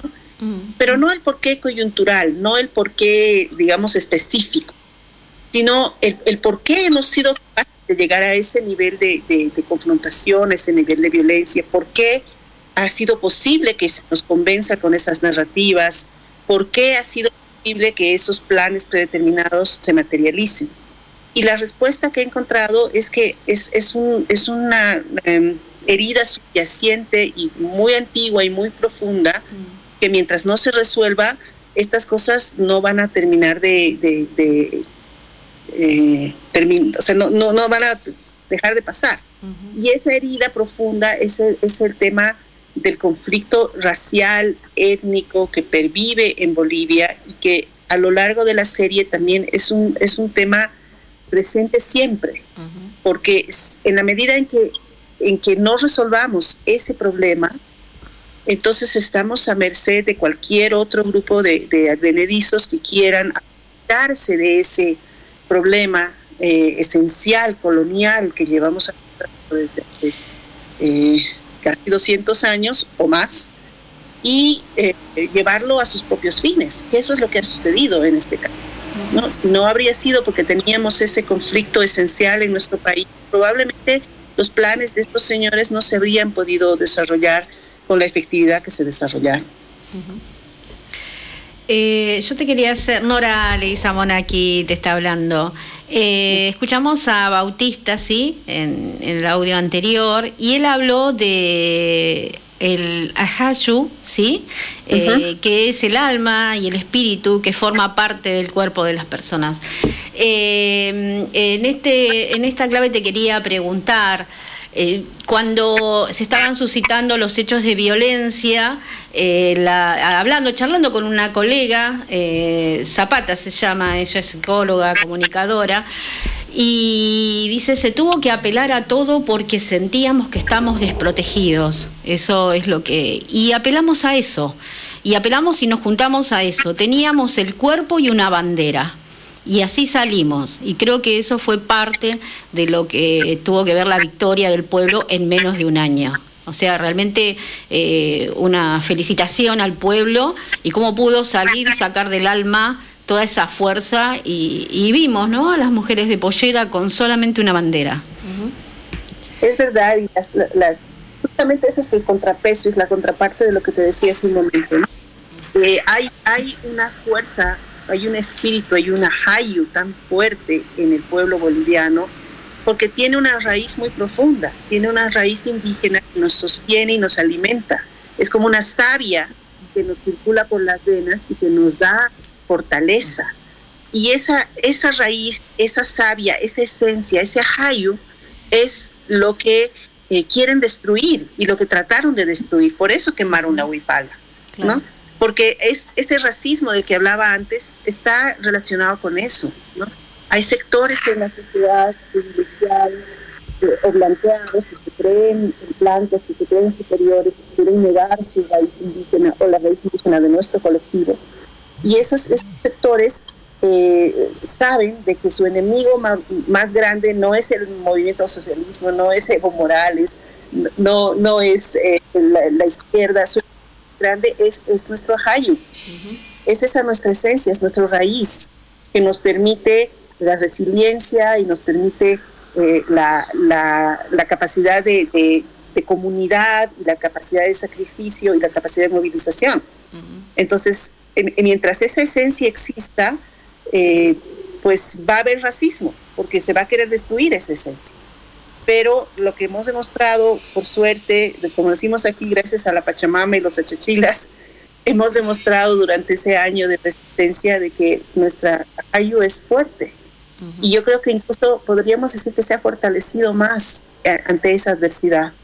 Y, y eso nos ha permitido recuperar la democracia en un tiempo muy corto, ¿no? Eh, Verónica Córdoba, una última pregunta, por lo menos de mi parte. ¿Qué cantidad de capítulos están disponibles ya? Yo vi cinco, pero no, no, no, no llegué a ver otros. No sé si, hay, si están los 12 o por dónde los podemos ver para que todos los vean. Están disponibles en, en nuestra página de YouTube, Noviembre Rojo, ocho, ocho capítulos que conforman una especie de primera temporada de la serie, que son los primeros ocho episodios que comienzan, eh, digamos, con una especie de antecedente que le llamamos el cambio, y desarrollan todos los eventos hasta el día eh, eh, 10 de, de noviembre, cuando se produce la renuncia del presidente Evo Morales. El, el, el capítulo 8 se llama La renuncia. Eh, y después vienen los siguientes episodios, comienzan a partir de la sucesión, es decir, la toma del poder de Yanine Áñez y todos lo que- los eventos que se han dado durante su gobierno, incluyendo las masacres que hemos sufrido acá, que conforman la segunda temporada de la serie, que va a estar disponible a partir del mes de septiembre. En la primera temporada está ya disponible eh, en sus ocho episodios. Buenísimo, lo recomendamos entonces a toda la audiencia. Realmente creo que va a ser una buena oportunidad para verlo el fin de semana en el canal de YouTube. Y además, como decía Mariens al principio, se puede ver gratuitamente, que también es un, un valor este eh, Un valor en agregado. estos tiempos, ¿no? Tal cual.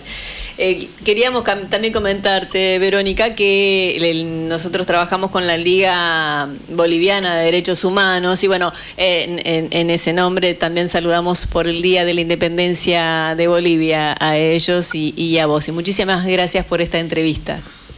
Muchas gracias a ustedes y un abrazo muy fraterno desde aquí, desde La Paz.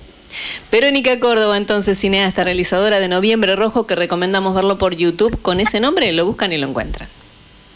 Tenían el número telefónico de mi hija, la llamaron a mi hija por teléfono, le dijeron, eh, sabes que a tu hermanita la vamos a secuestrar, está en tal lugar, la vamos a raptar. Dile a tu papá que renuncie. Noviembre Rojo.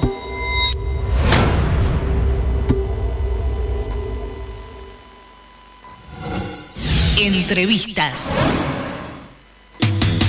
Unir, enlazar, enlazar, abrazar, abrazar, enlazar, abrazar y todo para todos. Aligar, mi amor.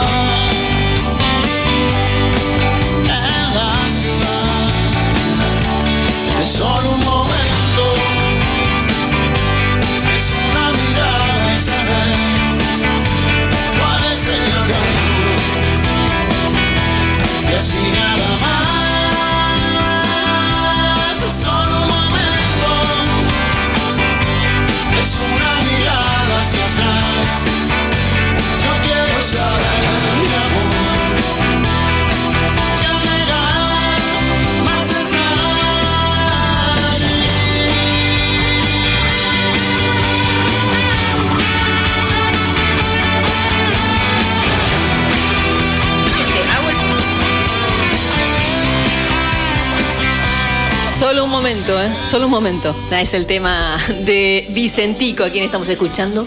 Todavía. Allí está. Ahí está. Vamos entonces en este sábado. Seguimos con Aligar, mi amor.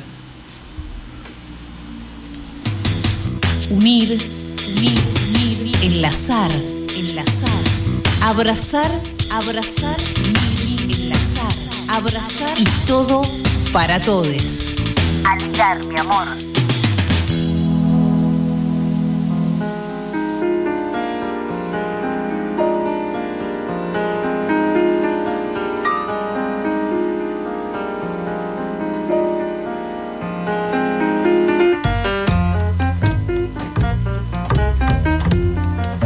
Hola, mi nombre es Darío Burstin, soy el responsable editorial de la revista web de cultura y pensamiento crítico purochamullo.com, los cuadernos de crisis, y hoy les propongo levantar la vista tan lejos como sea posible, ¿no? Y llegar hasta el Océano Índico, porque ahí es donde está Sri Lanka, justo esa isla gran, gran isla que está al sur de la India.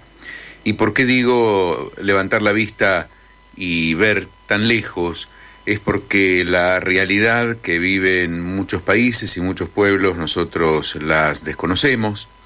Y entonces, ¿quién sabe, quién se puede poner a pensar que hace más de un siglo el pueblo tamil que vive ahí en Sri Lanka busca alguna igualdad para poder ejercer sus derechos porque hay una profunda discriminación por parte de la mayoría que además es budista y los tamil son musulmanes.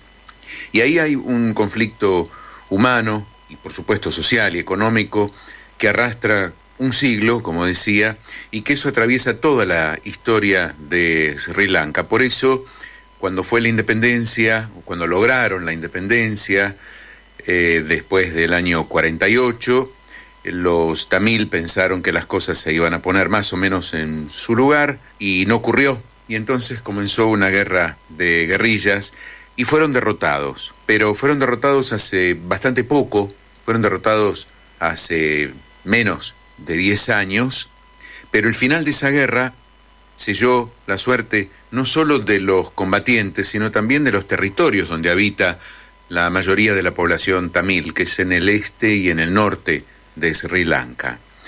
Y entonces, como no podía ser de otro modo, sus territorios fueron ocupados por las fuerzas militares. Hay a razón de un soldado cada seis civiles. Y por supuesto, les quitaron buena parte de sus tierras, que las están reclamando. El poder que hace dos décadas está en manos de una dinastía, porque no hay otro modo de llamarlo, aunque no sean reyes, los Raya Paxa, es una dinastía civil que se van pasando el poder de unos a los otros y que, entre otras cosas, están manchados con una extensa red de corrupción. Pero lo que tiene que ver con los tamil es que la política que aplicaron es una política violatoria de los derechos humanos cada día. que hicieron? Secuestros, algo que en muchas latitudes, en particular en la Argentina, lo conocemos bien, una política sistemática de detenidos desaparecidos, solo que no fue con Falcon Verdes ni con camiones del ejército, sino con unas temibles, para la población, temibles combis blancas. Y entonces hubo campos de detenidos clandestinos, tal como enseñaron los monstruos que ya habían practicado cosas de este tipo en Vietnam y en Centroamérica y en Argelia y por supuesto en Sudamérica, tuvieron sus propios vuelos de la muerte. En este caso ni siquiera fueron vuelos, arrojaban a los detenidos vivos a los pantanos donde están los cocodrilos.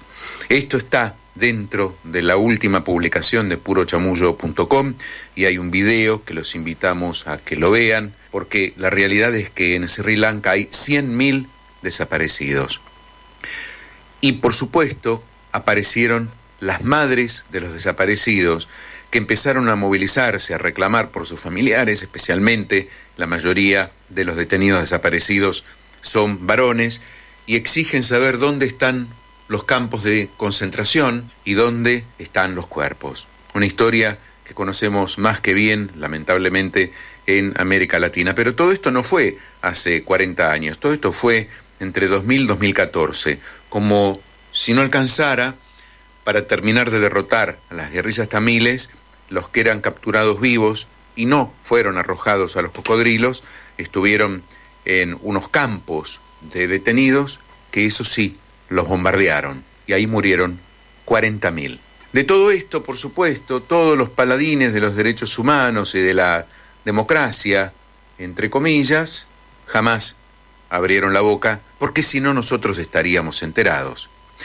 Y en medio de todo esto, el pueblo de Sri Lanka votó, confió, abrumadoramente confió en este clan de Rajapaksa, y en 2019 le dio la victoria y después, por supuesto, vino la pandemia y la pandemia más la corrupción se lo llevó puestos. Eso es lo que vimos en eh, las redes, en la televisión y los memes de la gente bañándose en la pileta del Palacio Presidencial, porque el pueblo de Sri Lanka asaltó la Bastilla, la Bastilla de ese lugar.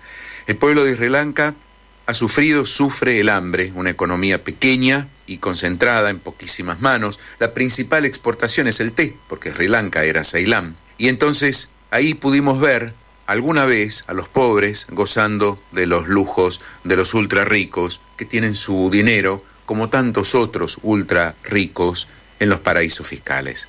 La pregunta es si cambió algo ahora que lograron nombrar un nuevo presidente. No mucho. Es uno más del clan, pero con otro apellido. Este ya no es Rayapaksa.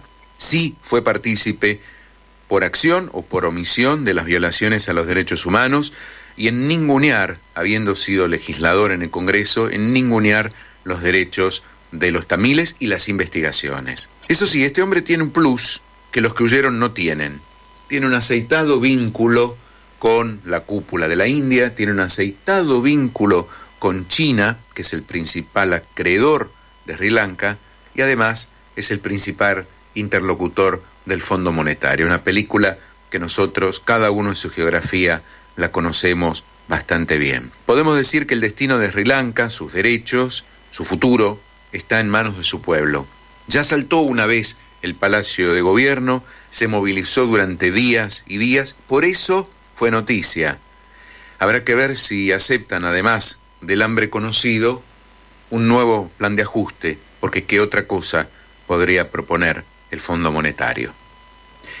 De todo esto y mucho más trata este artículo que hemos publicado sobre Sri Lanka para entender qué pasa en otros lugares del mundo. Los invitamos a leerlo y a visitar nuestra revista web purochamullo.com y gracias a la Liga Ligar Mi Amor por permitirnos estar una vez más en este programa.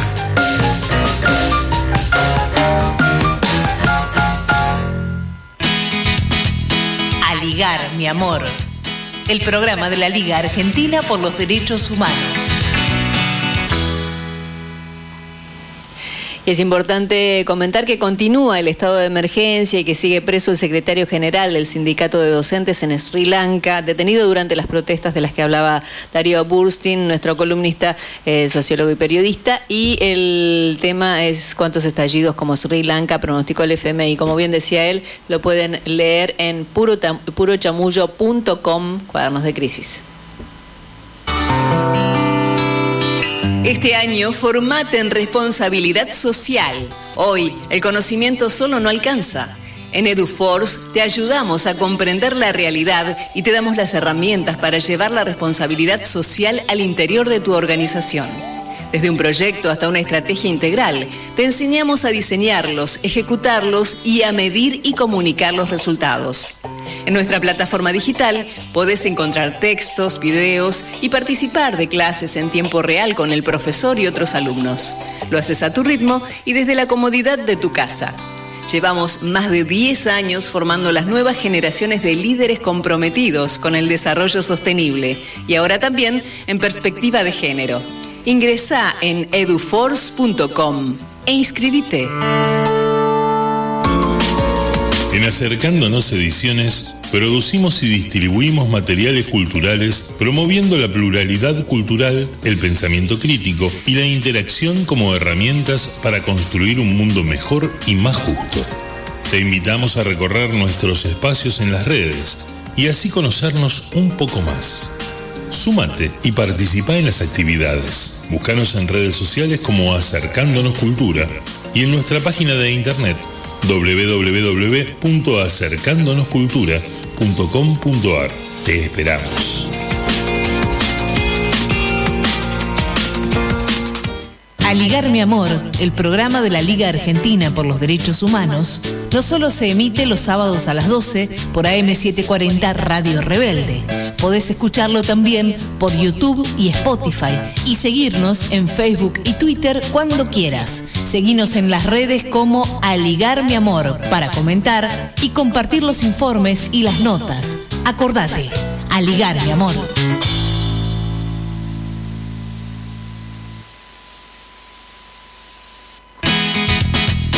A Ligar, mi amor.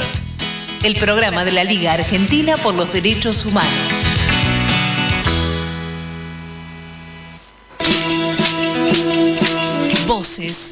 De Indoamérica. Yo como mujer pido que por favor nos escuches. Yo no me siento sola porque la lucha ha sido justa de todos los pueblos mestizos campesinos, negros, afros, eh, pueblos indígenas, sectores sociales, todos hemos unido con una sola voz. Entonces eso pido que por favor nos escuches.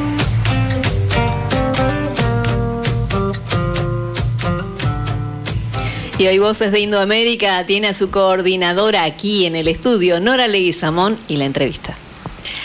Estamos en comunicación con Marcela Santucho Villarreal. Ella es hija de los históricos dirigentes Roberto Santucho y Ana María Villarreal.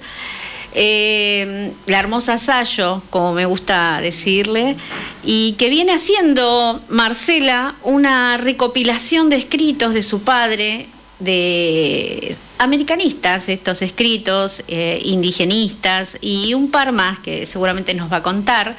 Ella es antropóloga, se recibió en Suiza y su especialidad es cosmovisión andina. Te habla Nora Leguizamón, acá Marcela, ¿cómo estás? Hola Nora, bien, bien, un gusto estar aquí en el programa con ustedes, gracias. Saludos a toda la audiencia. Muchas gracias eh, por estar con nosotros en este día, Marcela. Eh, quería consultarte eh, sobre, sobre todo sobre estas fechas, ¿sí? El primero de agosto, las fechas que, solemos eh, festejar, ¿sí? Que, que vienen de hace tiempo acompañándonos, algunos medio folclorizados, ¿sí? Otros no, otro, otros dándole otra connotación ¿sí? a, este festejo. Eh, me imagino que te llevó a estudiar esto, tus orígenes, los orígenes de la familia. Contanos un poco de esto. Sí, exactamente.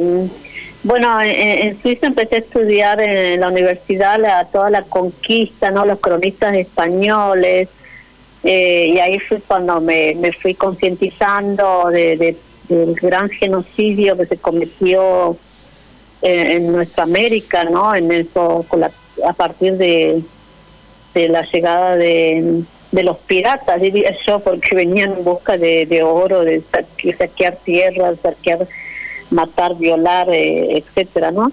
Y apoderarse de todo y esclavizar a los originarios. Y bueno, este mm, mi, eh, mi padre también conocía bien toda esa historia, pero yo como era chica cuando él muere en combate, no no pude hablar, eh, o sea, él no me, no me lo contó, digamos, no, no me instruyó mucho en este aspecto. Y siendo también de Santiago del Estero, donde que es la única provincia donde se sigue hablando quechua y se hablaba bastante, eh, bueno, antes de la conquista y un poco después también, eh, me siento eh, de sangre colla, ¿no? Sería colla lo, porque el Tahuantinsuyo dividido en cuatro sectores, eh, este, la parte sur sería el, col, el colasuyo, colasuyo. Y, y bueno, entonces por de ahí viene ese, nombre que le dicen collas a los a los incas sería, ¿no? A los también descendientes de incas. Bien. Eh, estás trabajando en este momento, ¿sí? Eh, con las comunidades eh, guaraníes, me contaste. Co- contarle a la audiencia cómo es ese trabajo que estás realizando. Sí, el pueblo guaraní es bastante grande también, bastante importante mm, como una de las etnias más grandes también en nuestra América, como los incas. Abarca, aba- bueno, sí siguen habiendo bastantes en Paraguay, que, to- que se habla muchos sectores del Paraguay, mucha gente habla el guaraní. Eh, es un idioma aún más vivo, más presente que el quechua. Y bueno, acá también todo Misiones, todo el litoral eh, era habitado por ellos y, y buena parte de Brasil. Entonces este, tuve la oportunidad viviendo acá de, de conocerlos, porque había leído y todo sobre ellos, sobre el, el viaje que hicieron a través de la selva en busca del, del país eh, sin mal, de la tierra sin mal. Y y bueno aquí este en realidad eh, son bastante excluidos. Eh, viven en una comunidad en unas tierras que les dieron unas hectáreas que los localizaron ahí. Aquí se, les dicen las 600 hectáreas, eh, que es un lugar muy lindo porque es prácticamente selva, con árboles altísimos, antiguos. Eh, pero eh, también hay hoteles de lujo de cinco estrellas, cuatro estrellas, que se han metido ahí en, esto, en esas tierras, ¿no? en estas hectáreas. Y ya deben haber, no sé, como 10, por lo menos 10 hoteles, eh, porque hay un camino de asfalto. Y ahí también están las comunidades, eh, pequeñas viviendas de, de, de- de madera y eh, bastante sencillas, que no tenían ni siquiera agua, había un arroyo que pasaba y caminaban cuadras para buscar eh, el, cuadras, digo yo, en la selva, ¿no? Sin, sin asfalto, nada en esa parte. Y, y ahora sí, le hicieron algunos pozos, perforados pozos y tienen agua de pozo, pero pero siguen siendo muy, muy sencillos. Entonces yo tenía un ropero comunitario con la ayuda de una ONG que me mandaba cajas de ropa de Buenos Aires y yo eh, yo podía llevárselas a quien yo estimara, así que se las llevé efectivamente, por supuesto, a ellos que son los más excluidos porque la gente no les da trabajo, porque lo este, andan andan así en, en harapos, en arajos, descalzos, este, en la ciudad, eh, buscan en la basura, los niños también andan descalzos tienen alguna ayuda como como todos de la Fundación Universal y todo, pero bueno, son familias enormes de, de 10 hijos cada, cada familia, o, más o menos, pero pero bueno, están eh, en esa situación ¿no? de, de- de marginación del capitalismo. ¿no? Y, y bueno, este, ahí los conocí, pude, pude ayudar un poco con, con, por lo menos con ropa, y, y bueno, eh, tratar de conocer un poco más su cultura, pero desgraciadamente ellos este, van perdiendo, ¿no? Co- Poco a poco, con esa, justamente con toda esa exclusión, no hay una transmisión muy buena, muy efectiva de, de sus padres o de sus abuelos hacia los más chicos que, que son escolarizados en unas escuelas eh, que tienen ahí mismo en, ese lugar. Y, bueno, son escuelas este que, que no, no son muy buenas, digamos. Este, faltan las maestras, este, eh, les enseñan muy poco, muy poco. Por ejemplo, yo tuve, eh, le estuve enseñando a una de las niñas que yo, de las familias que yo le llevaba ropa y la tra- traía a mi casa y apenas eh, ya estaba en, no sé, en quinto grado y, y leía muy despacio. eh, le mostré el mapa mundo, no sabía decirme dónde estábamos. eh, le preguntaba en, qué provincia vives y me decía Iguazú. eh, bueno, así no, no, no, no, no tenía buenas nociones de geografía. Y, y bueno, este, están así, esa es la realidad, la verdad. Marcela, está con nosotros Marcela Santucho Villarreal en el aire y nos acercamos a una fecha muy importante que tiene que ver con la fuga, ¿sí? Y la masacre de Trelew, donde estuvo Ana María Villarreal. eh, en este momento se están organizando para viajar del todo el país. Eh, que nos, si bien la memoria no es algo que, si bien una fecha nos recuerda un hecho, todo, todos los años recordamos nosotros, eh, tenemos la memoria de las personas eh, que amamos y por supuesto que, que han peleado por, por, un mundo mejor. Eh, contanos cómo, cómo es parte de la organización, si vas a ir, si van a estar eh, los familiares. Sí, este, va a ir mi hermana menor de Gabriela con la hija, que, que para, para buen, para, eh, eh, además se parece bastante a mi madre, la, la hija de ella, la, a- Angie, que va a ir. ¿Se parece a Ana Y María? que- sí, sí, es la que más se parece de la familia. Y bueno, tiene 21 años ahora. Y, y bueno, ellas no, no han ido, no han vuelto. Gabriela, por supuesto, hemos ido de chicas, ¿no? A visitar a nuestros padres allá en el penal, pero eh, fue una o dos veces y, y éramos muy chicas para recordar bien de todo, el lugar, digamos. Así que ella va a volver después de tantos años y yo ya estuve en el juicio del 2012, ya yo fui a la, a la base naval donde los fusilaron, la, la masacre, eh, ya, ya, con, ya conocí, digamos, estos lugares y así que ahora va a ir ella y van a ir también eh, el, el hijo de Liliana Delfino y de mi padre, eh, va a ir un sobrino también de mi padre, el hijo de Julio Santucho. Así que van varios miembros, eh, un, sobrino también de mi, de mi madre, con la hija también. Y bueno, yo estoy un poco imposibilitada para viajar, así que esta vez no, no, no podré. Pero bueno, estoy, estoy desde lejos eh, con todas las actividades, aportando información y, y al tanto de todo y dando entrevistas, etcétera, a la distancia. ¿no? Sí, es, es, eh, muy activa, sobre todo con esto de la recopilación de los escritos de tu padre. Eh, y realmente te damos eh, desde acá un gran abrazo, ¿sí? De, de todos los compañeros acá y compañeras, compañeros de, de la producción, eh, tenerte al aire. Y, y bueno, seguramente vamos a seguir con, con vos en algún otro momento. Y te manda saludos Martina Ford, la, la jueza. Ah, sí, sí, la enorme- conozco. Mu- Muchas gracias. Sí, yo también un fuerte abrazo para ella que nos ayudó bastante en el tema de la causa de Campo de Mayo, que todavía sigue ahí esperando, ¿no? Eh, resultados. Pero ella fue bastante activa, sí. Sí, Así sí. que le agradecemos. Sí, recordó que tenía que ver que la, la recuperación del título de tu padre, eh, algunas cuestiones eh, bien importantes, ¿no? Para, para las familias.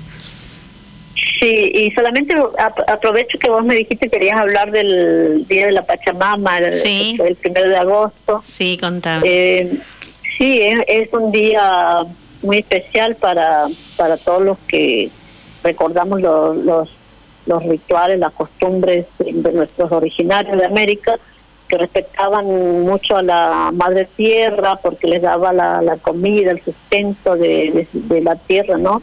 Ellos este, se llevaban todas las fechas por la, por la cosecha, la relacionaban con la cosecha para sembrar, para... Eh, eh, todo pedían permiso a la tierra, este, ese día hacían ofrendas de semillas, de, de cosas, fuego, eh, todo lo que pudiera simbolizar eh, el agradecimiento ¿no? a la, a al planeta Tierra y, y bueno, todo su respeto y, también al Intisol, ¿no? Al, que nos da luz, calor, este, eh, vida, todo, eh, sin él no, no podríamos existir y bueno es muy son unas como visiones muy muy importantes no más este para la vida para para el día cotidiano y, que ellos sabe, conocían bien y, y respetaban no como ahora que que bueno que no, no no está tan valorado como debería ser el planeta no que está que tiene mucho eh, mucho problema con la minería con con la contaminación etcétera. Lamentamos, sí, que ya no es eh, Inti, eh, el, el abuelo fuego, sino el dios dinero, el capitalismo, y ya comenzamos a olvidarnos de dónde provenimos y realmente lo que es bueno para la tierra es bueno para nosotros.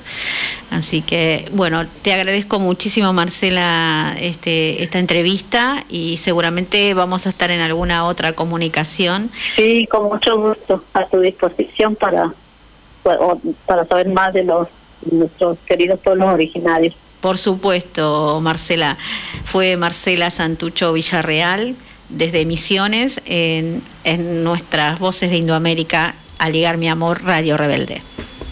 Canto al río y a la luna al repicar de un tambor. Yo le canto a las mañanas y al sonido de mi voz para que sea escuchada y mi pueblo tenga unión, más justicias y derechos con palabra e intención. También canto a los gobiernos que escuchen esta canción y no derramar más sangre es que me arranca el corazón. Si te sirve de algo, muchos ya se han ido sin razón, pero por un gran motivo pido al mundo más amor, perdón, amor, perdón, amor, perdón, amor, perdón.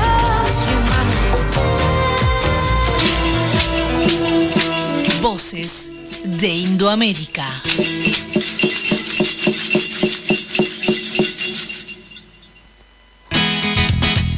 A ligar, mi amor. El programa de la Liga Argentina por los Derechos Humanos.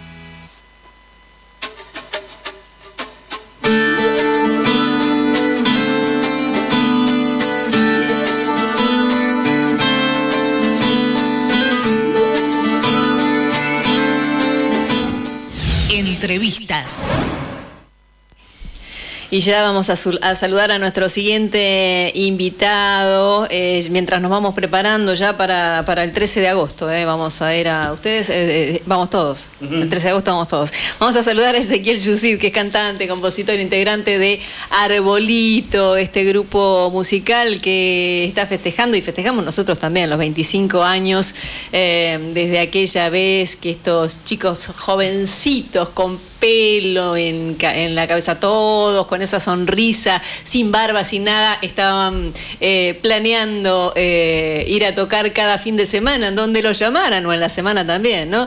Ezequiel Yusid, Olivier Rebusén, eh, Nora Leguizamón, Marians Mozón, te saludamos y te damos la bienvenida. Hola, ¿cómo andan? Gracias por la invitación.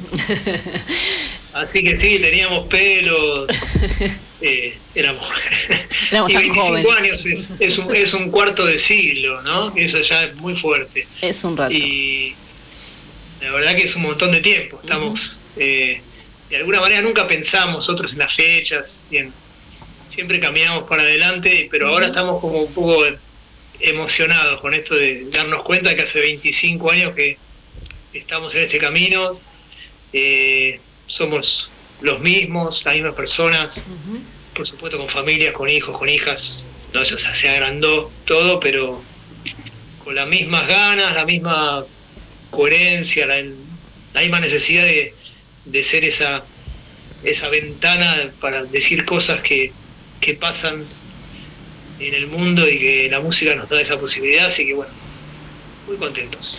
Tal vez eso tiene que ver, ¿no? Esta, este avance, yo pensaba en los 25 años de convivencia del grupo y que son los mismos, ¿no? Ahora los vamos a nombrar. Eh, tal vez el decir lo que piensan haga que sea armónica esta, esta convivencia o cuál es el secreto de, de continuar juntos en grupo durante tantos años para seguir eh, generando eh, temas y- y actividades que son tan interesantes y tan buenas para todos nosotros, ¿no? Y es como un matrimonio de cinco personas, ¿no? Muy complicado. Sí. Además una banda, ¿no? En este país donde el camino de la música es muy difícil porque eh, todos tenemos que trabajar otras cosas, por momentos sí, por momentos no, como todo, no, no es que vos tocás y ya está. Eh, el laburo de la banda, que es un montón, hay que sumarle un montón de otros trabajos, la vida familiar y todo, que hace que se complique. Pero creo que el secreto está en, en que es un, es un sueño colectivo, Arbolito, que no tiene que ver con nosotros nada más. Eh, el público, o sea, la gente que, con la que nos rodeamos en estos años, es sumamente importante.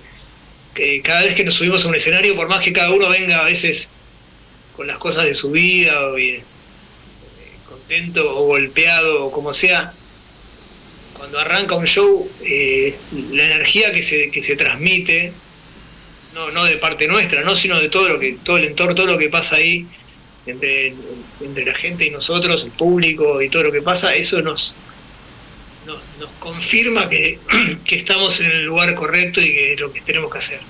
Ezequiel. Fiestas, que se se arman fiestas hermosas.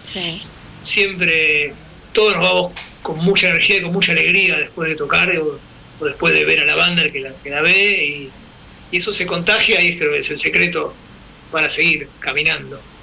Ezequiel, yo este, estaba pensando, ¿no? Esto, de los 25 años, yo me acuerdo que el primer disco de ustedes que tuve era La Oveja Esperanza, digo, que fue nacido, ustedes lo contaban en el propio librito del disco, eh, a la luz de eh, lo que fue el 2001.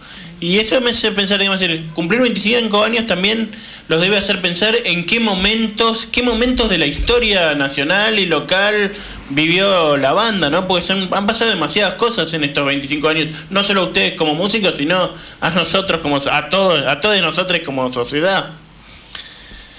Sí, pues son 25 años de, de historia y nosotros la atravesamos porque no somos indiferentes, eh, siempre estamos participando y compartiendo movidas y acciones eh, con los que realmente están haciendo las cosas para, para tener un mundo mejor. Eh, desde aquellos inicios, nosotros empezamos en el 97 ¿no? La, la Reja Esperanza desde el 2000, salió en el 2002. Claro.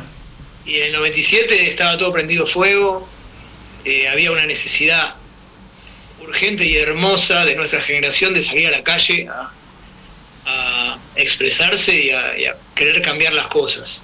¿no? Eso fue una, revolución cultural hermosa, creo yo, lo recuerdo de esa manera. Y Arbolito nació tocando en asamblea, Sí, sí. piquetes, En los piquetes y escuela, asambleas sonaba arbolito. Exactamente. Sí. Entonces, ese fue el comienzo. Después, la- después vino cinco años después o cuatro años después, pasó esto del 2001, que estábamos grabando los demos y escuchamos las cacerolas y terminamos en la Plaza de Mayo eh, con gas lacrimógeno. Más o menos. Contanos, eh, ese, eh, ¿cómo va a ser esto de los 25 años? ¿Dónde va a ser? ¿Quiénes van a participar? Porque estuve escuchando algo muy lindo, colectivo. De hecho, justo el nombre del programa tenía que ver con eso, ¿no? Esta construcción. Contanos cómo va a ser.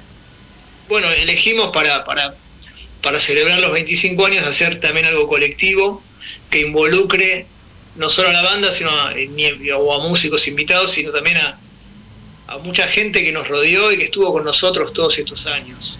Eh, va a ser en el complejo Art Media, de un nombre medio, se, se dice C también, complejo C, que es ahí en donde era el, el viejo mercado de flores de Chacarita, en la calle eh, Juan B. Justo. No, Corrientes, Corrientes y 6271. Dor- Corrientes y Dorrego, ahí frente. Eh, había un mercado, ahora es un lugar hermoso, un espacio muy grande para, para tocar. Y bueno, aparte de, de- de estar con, con músicos invitados que estuvieron siempre con nosotros, como Verónica Condomí, eh, Pablo Fraguela, Dani Guira, eh, no hay que olvidar pero un montón.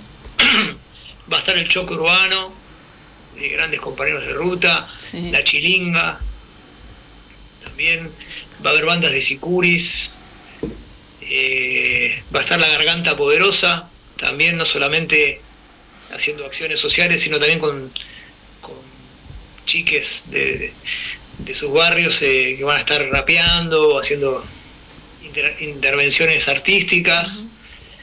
Eh, que me quiero olvidar de nada, va a haber este, intérpretes de, len- de lengua de señas que están luchando por la, por la ley de LSA que se demora y la cajonean.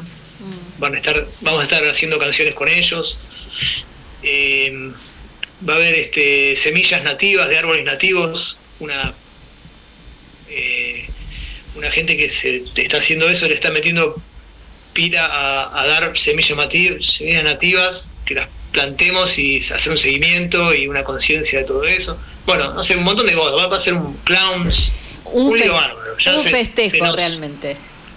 Se nos hipió la fiesta de una manera Totalmente. Hermosa. Ezequiel. como, como tiene que ser. Recomendada. Ezequiel, mientras vos tomás la guitarra o lo que tengas a mano para hacernos una, una- un, un- un cierre, eh, eh, comento que además de Ezequiel eh, Yusid está Pedro Bergovelo, eh, Agustín Ronconi, Diego Fariza y Andrés Fariña en el grupo Arbolito. Esos son los integrantes de Arbolito. Y que reiteramos, van a estar el 13 de agosto en Avenida Corrientes 6271 a partir de las 19 para festejar estos 25 años para seguir caminando. ¿Sí? Exactamente. Y algo muy importante es que eh, los, los menores de 10 años no pagan entrada. Eso lo venimos implementando hace mucho, desde que nos dimos cuenta de que nuestro público había crecido y que tenían un montón de hijos como nosotros. Eh, así que para que va a ser algo muy familiar, para que, o sea, una familia puede venir cuatro o cinco, no tener que pagar entrada a todos, que a veces es muy difícil. Eh, así que menores de 10 años gratis. Hermoso. Bien. Dale, los, les esperamos a todos ahí, que, que va a ser una... La fiesta es con ustedes. Exacto. Entonces, eh, eso es lo que queremos que pase ese día. Así es, y bueno, ya tenemos nu- nuevo disco también eh, trabajando en eso. Ezequiel Yusid, muchísimas gracias por acompañarnos en esta en este sábado en Aligar mi amor. Nos, nos despedimos con un tema, a ver cuál es el que vas a, a hacer. Sensaciones. Gracias, un abrazo.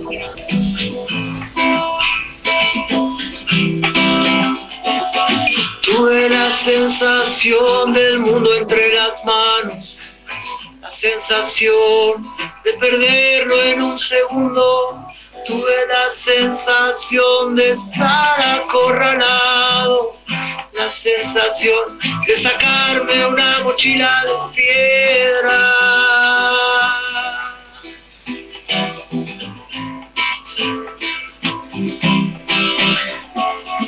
Tuve la sensación marchando codo a codo, la sensación de andar por el costado. Tuve la sensación de estar enamorado, la sensación de estar congelándome sensaciones para poder vivir, para poder vivir el camino. Echarle leña al fuego, echarle leña, que hay que seguir.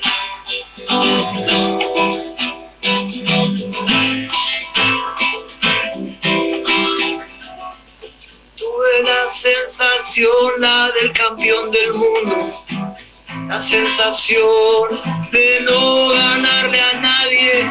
Tuve la sensación, la de la mejor flor, la sensación de estar envenenándome.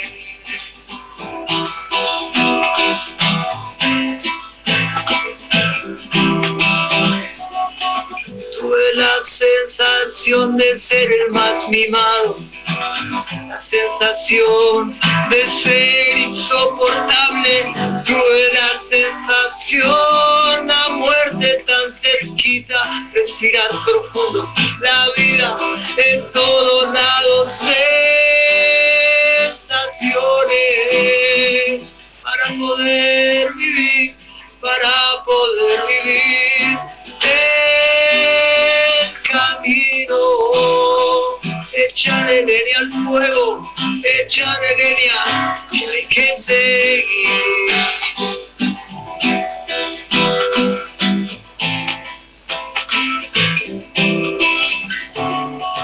Tuve la sensación de ser abierto y puro, de la coraza, de estar petrificado. Tuve la sensación del culo acomodado, la sensación de dejarlo todo por amor. Arbolito, el 13 de agosto en Avenida Corrientes 6271 a las 19. Para poder vivir Gracias de Santis también por estos minutos que le robamos. A ligar mi amor. Nos esperamos el próximo sábado a las 12.